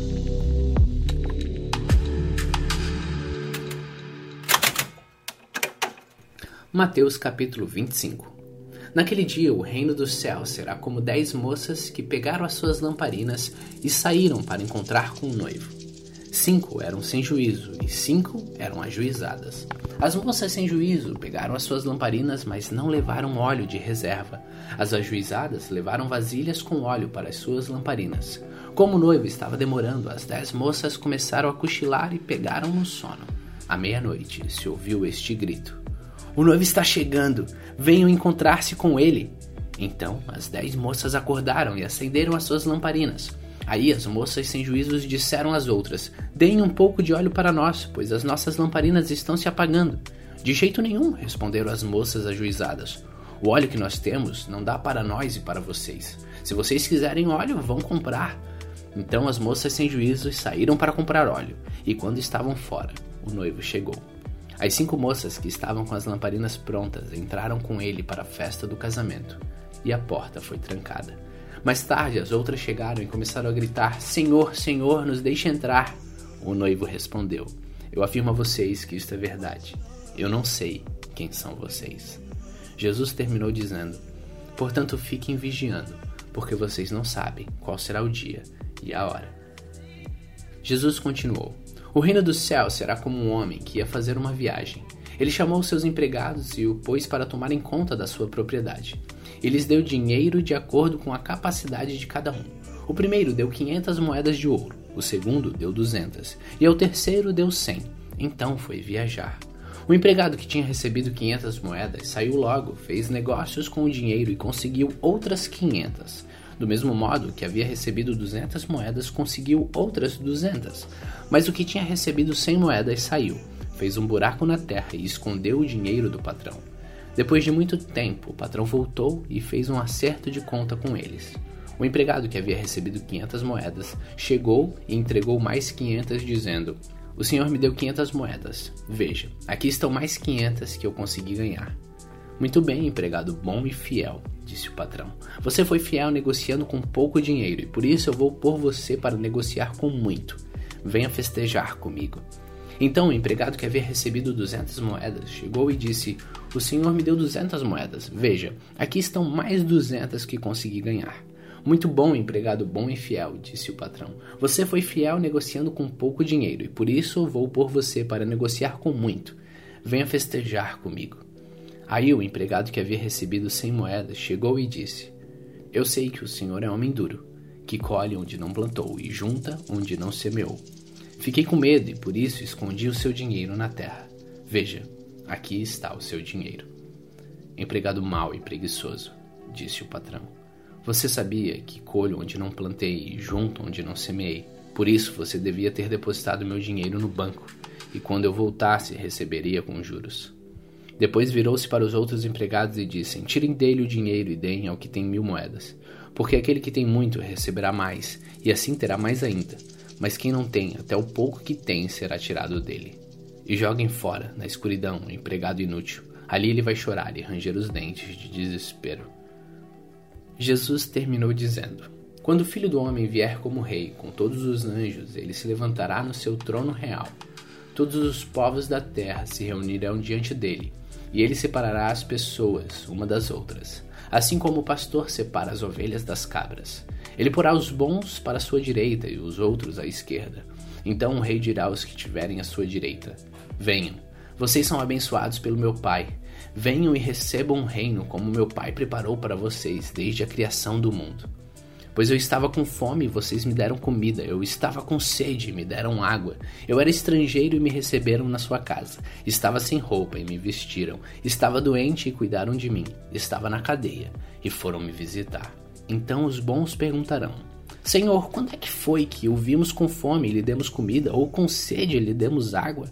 Quando foi que vimos o Senhor como estrangeiro e o recebemos na nossa casa, ou sem roupa e o vestimos? Quando foi que o vimos o Senhor doente na cadeia e fomos visitá-lo? Aí o rei responderá: Eu afirmo a vocês que isso é verdade. Quando vocês fizeram isso ao mais humilde dos meus irmãos, foi a mim que fizeram. Depois ele dirá aos que estiverem à sua esquerda: Afastem-se de mim, vocês que estão debaixo da maldição de Deus Vão para o fogo eterno, preparado para o diabo e os seus anjos. Pois eu estava com fome e vocês não me deram comida. Eu estava com sede não me deram água. Era estrangeiro e não me receberam na sua casa. Estava sem roupa e não me vestiram. Estava doente e na cadeia e vocês não cuidaram de mim. Então eles perguntarão: Senhor, quando foi que vimos o Senhor com fome, ou com sede, ou como estrangeiro, ou com roupa, ou doente, ou na cadeia e não o ajudamos? O rei responderá: eu afirmo a vocês que isto é verdade. Todas as vezes que vocês deixaram de ajudar uma dessas pessoas mais humildes, foi a mim que deixaram de ajudar. E Jesus terminou assim: Portanto, estes irão para o castigo eterno, mas os bons irão para a vida eterna.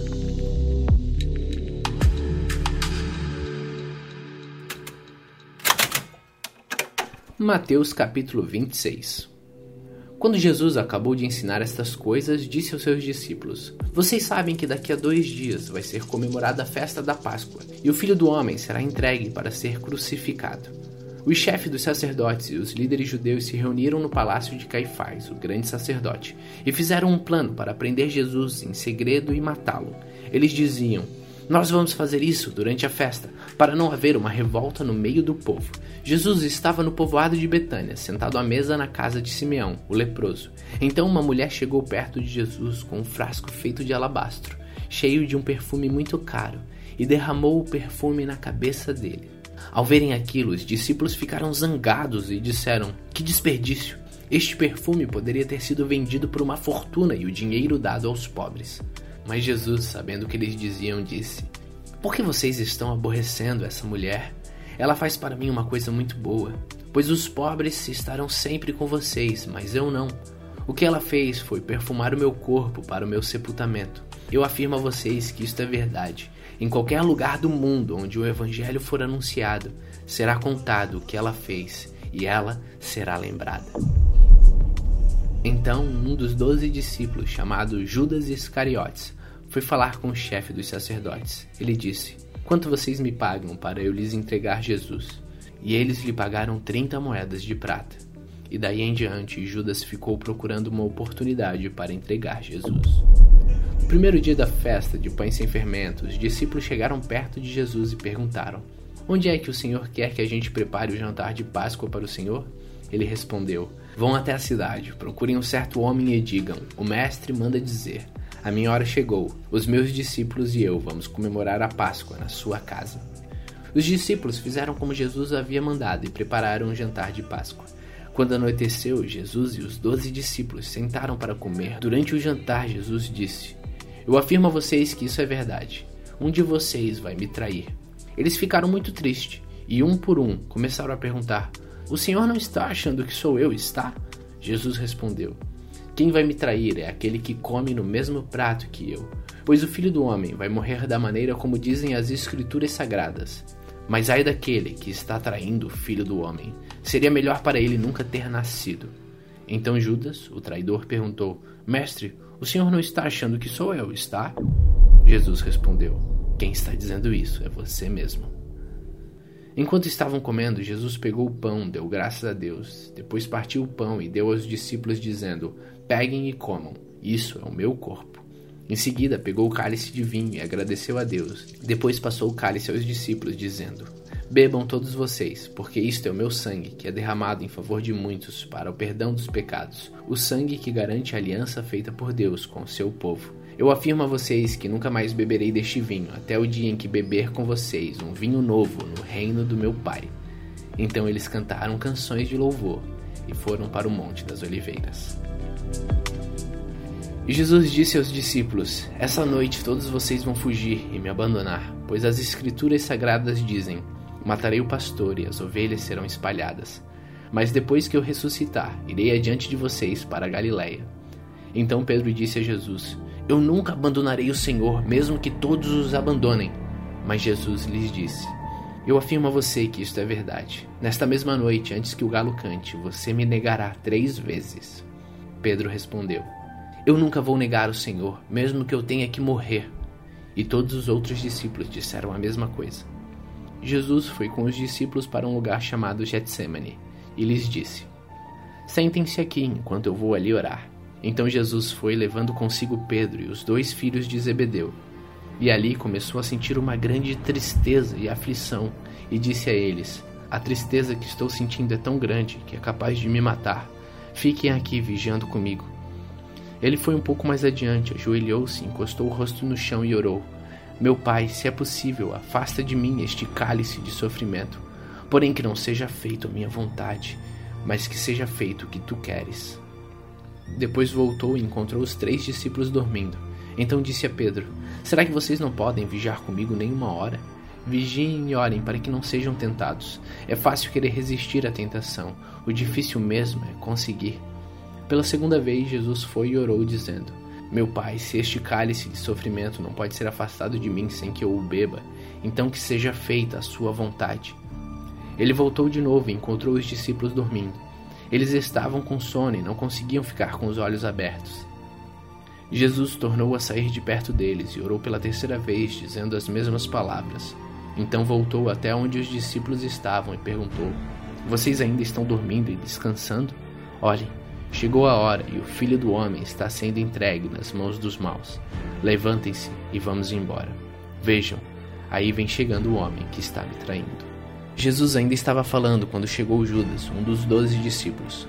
Vinha com ele uma grande multidão armada com espadas e porretes, que tinha sido mandada pelo chefe dos sacerdotes, pelos líderes judeus. O traidor tinha combinado com eles um sinal. Ele tinha dito: Prendam um homem que eu beijar, pois é ele. Judas foi até perto de Jesus e disse: Mestre, que a paz esteja com o Senhor. E o beijou. Jesus respondeu: Amigo, o que você vai fazer? Faça agora. Então eles chegaram e prenderam Jesus e o amarraram. Mas um dos que estavam ali com Jesus tirou a espada e atacou o empregado do grande sacerdote, e cortou uma orelha dele.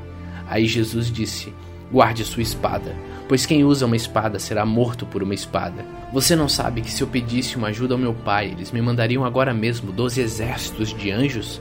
Mas neste caso, como poderia se cumprir aquilo que as Escrituras Sagradas dizem que é preciso acontecer?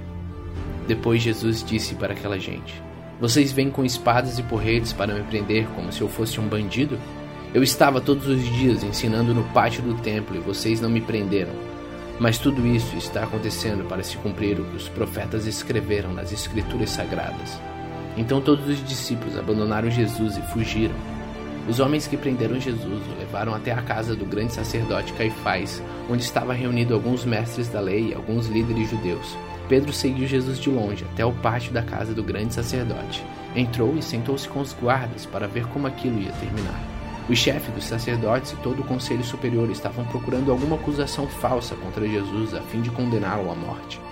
Mas não puderam encontrar nada contra ele, embora muito se levantasse para dizer mentiras a respeito dele. Afinal, dois homens se apresentaram e disseram: Este homem afirmou: Eu posso destruir o templo de Deus e construí-lo de novo em três dias. Aí o grande sacerdote levantou e perguntou a Jesus: Você não vai se defender desta acusação? Mas Jesus ficou calado. Então o grande sacerdote tornou a perguntar: Em nome do Deus vivo, eu exijo que você diga para nós: Você é o Messias, o Filho de Deus?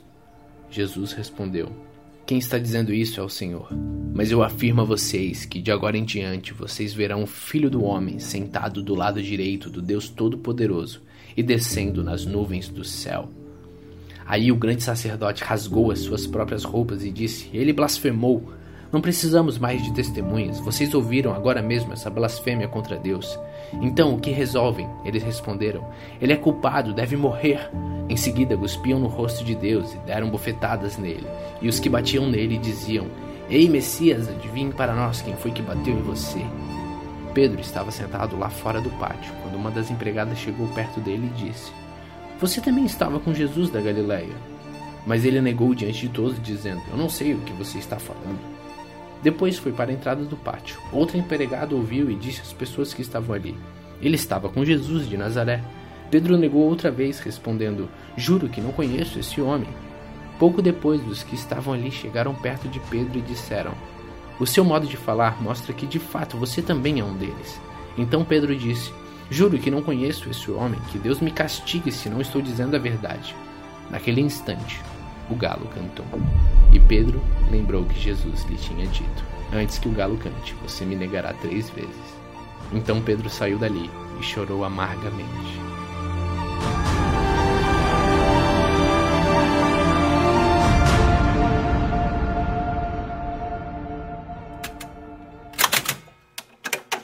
Gênesis capítulo 27 e assim que amanheceu, todos os chefes dos sacerdotes e os líderes judeus fizeram seus planos para conseguir que Jesus fosse morto. Eles o amarraram, levaram e entregaram ao governador Pilatos. Quando Judas, o traidor, viu que Jesus havia sido condenado, sentiu remorso e foi devolver as trinta moedas de pratas ao chefe dos sacerdotes e aos líderes judeus, dizendo: Eu pequei entregando à morte um homem inocente. Eles responderam: E o que é que nós temos com isso? Problema é seu. Então Judas jogou o dinheiro para dentro do templo e saiu. Depois ele foi e se enforcou.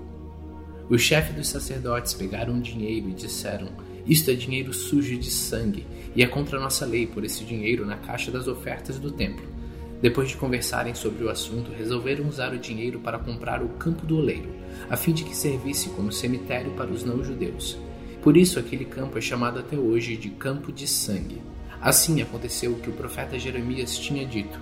Eles pegaram as trinta moedas de prata, o preço que o povo de Israel tinha concordado em pagar por ele, e as usaram para comprar o campo do oleiro, como o Senhor me havia mandado fazer. Jesus estava em pé diante do governador e este o interrogou, dizendo: Você é o rei dos judeus? Jesus respondeu: Quem está dizendo isso é o Senhor. Mas quando foi acusado pelo chefe dos sacerdotes e pelos líderes judeus, Jesus não respondeu nada. Então Pilatos disse: Você não está ouvindo as acusações que estão fazendo contra você? Porém, Jesus não disse nada, e o governador ficou muito admirado com isso. Em toda a festa da Páscoa, Pilatos costumava soltar um dos presos a pedido do povo. Naquela ocasião estava preso um homem muito conhecido chamado Jesus Barrabás. Então, quando a multidão se reuniu, Pilatos perguntou: Quem é que vocês querem que eu solte? Jesus Barrabás ou este Jesus que é chamado de Messias? Pilatos sabia muito bem que os líderes judeus haviam entregado Jesus porque tinham inveja dele. Enquanto Pilatos estava sentado no tribunal, a sua esposa lhe mandou o seguinte recado: Não tenha nada a ver com este homem inocente, porque esta noite, num sonho, eu sofri muito por causa dele. Os chefes dos sacerdotes e dos líderes judeus convenceram a multidão a pedir ao governador Pilatos que soltasse Barrabás e condenasse Jesus à morte. Então o governador perguntou: Qual dos dois vocês querem que eu solte? Barrabás, responderam eles. Pilatos perguntou: o que farei então com Jesus, que é chamado de Messias? Crucifica! Responderam todos. Ele perguntou: Que crime ele cometeu? E aí começaram a gritar mais alto: Crucifica! Crucifica! Então Pilatos viu que não conseguia nada e que o povo estava começando a se revoltar. Aí mandou trazer água, lavou as mãos diante da multidão e disse: Eu não sou o responsável pela morte deste homem. Isto é com vocês. E toda a multidão respondeu: Que o castigo por esta morte caia sobre nós e sobre nossos filhos. Então Pilatos soltou Barrabás, como eles haviam pedido, e depois mandou chicotear Jesus e o entregou para ser crucificado. Depois, os soldados de Pilatos levaram Jesus para o palácio do governador e reuniram toda a tropa em volta dele.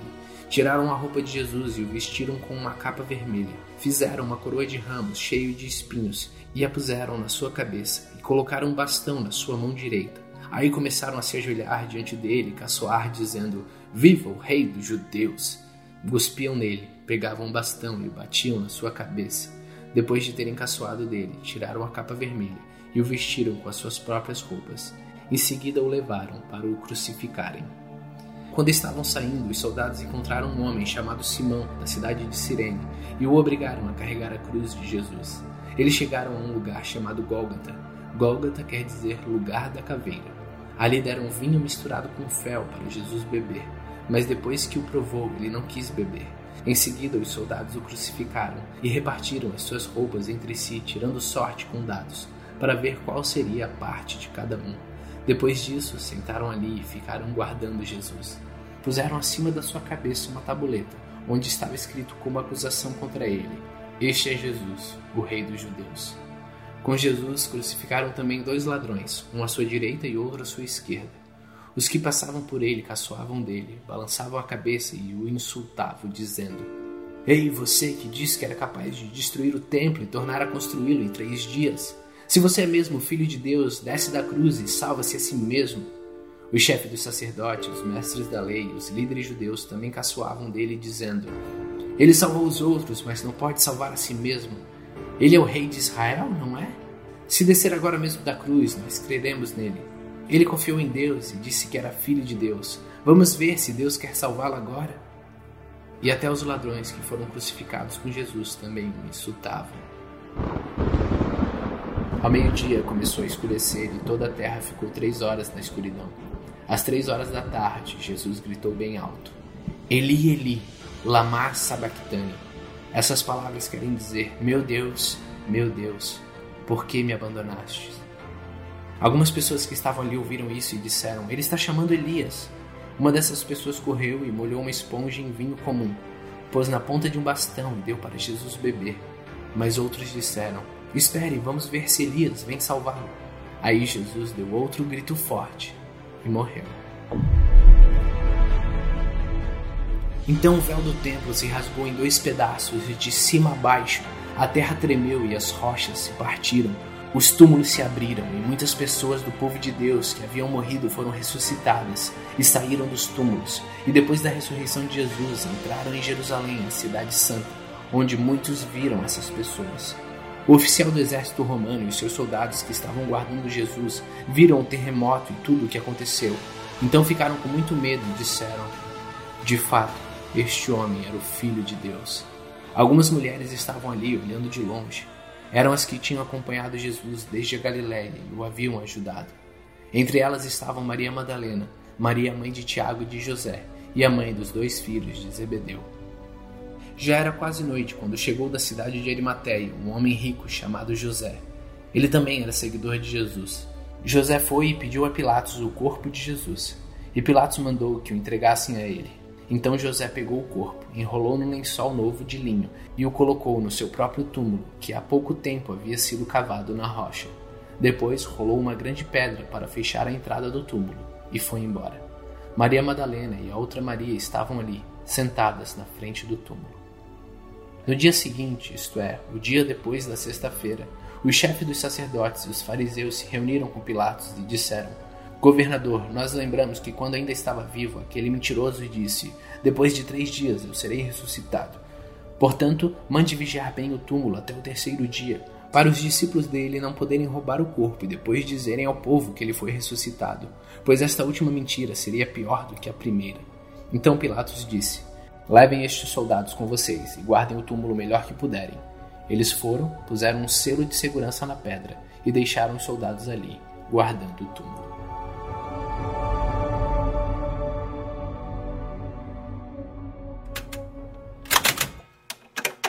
Mateus capítulo 28 Depois do sábado, no domingo bem cedo, Maria Madalena e a outra Maria foram visitar o túmulo. De repente, houve um grande tremor de terra. Um anjo do Senhor desceu do céu, tirou a pedra e sentou-se nela. Ele era parecido com um relâmpago e as suas roupas eram brancas como a neve. Os guardas tremeram de medo do anjo e ficaram como mortos. Então o anjo disse às mulheres: Não tenham medo.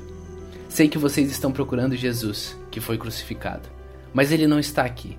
Já foi ressuscitado, como tinha dito. Venham ver o lugar onde ele foi posto. Agora vão depressa e digam aos discípulos dele o seguinte: Ele foi ressuscitado e vai adiante de vocês para a Galiléia. Lá vocês vão vê-lo. Era isso que eu tinha a dizer para vocês. Elas foram embora depressa do túmulo, pois estavam com medo, mas muito alegres, e correram para contar tudo aos discípulos. De repente, Jesus se encontrou com elas e disse: Que a paz esteja com vocês. Elas chegaram perto dele, abraçaram seus pés e o adoraram. Então Jesus disse: Não tenham medo. Vão dizer aos meus irmãos para irem a Galiléia, e eles me verão ali. Enquanto as mulheres ainda estavam no caminho, alguns dos soldados que estavam vigiando o túmulo voltaram para a cidade e contaram ao chefe dos sacerdotes tudo o que havia acontecido. Os chefes se reuniram com os líderes judeus e fizeram seus planos.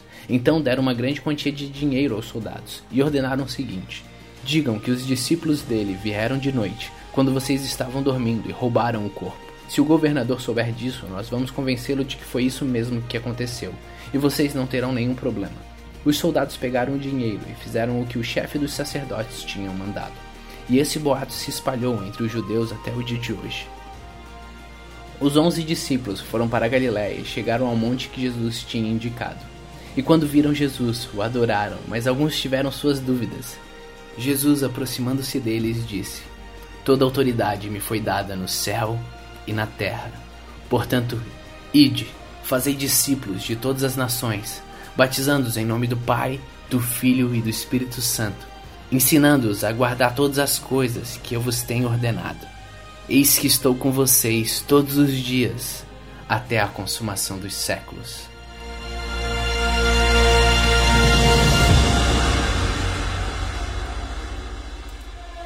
Hoje terminamos o Evangelho de Mateus, o primeiro livro do Novo Testamento. Continue faminto, continue humilde.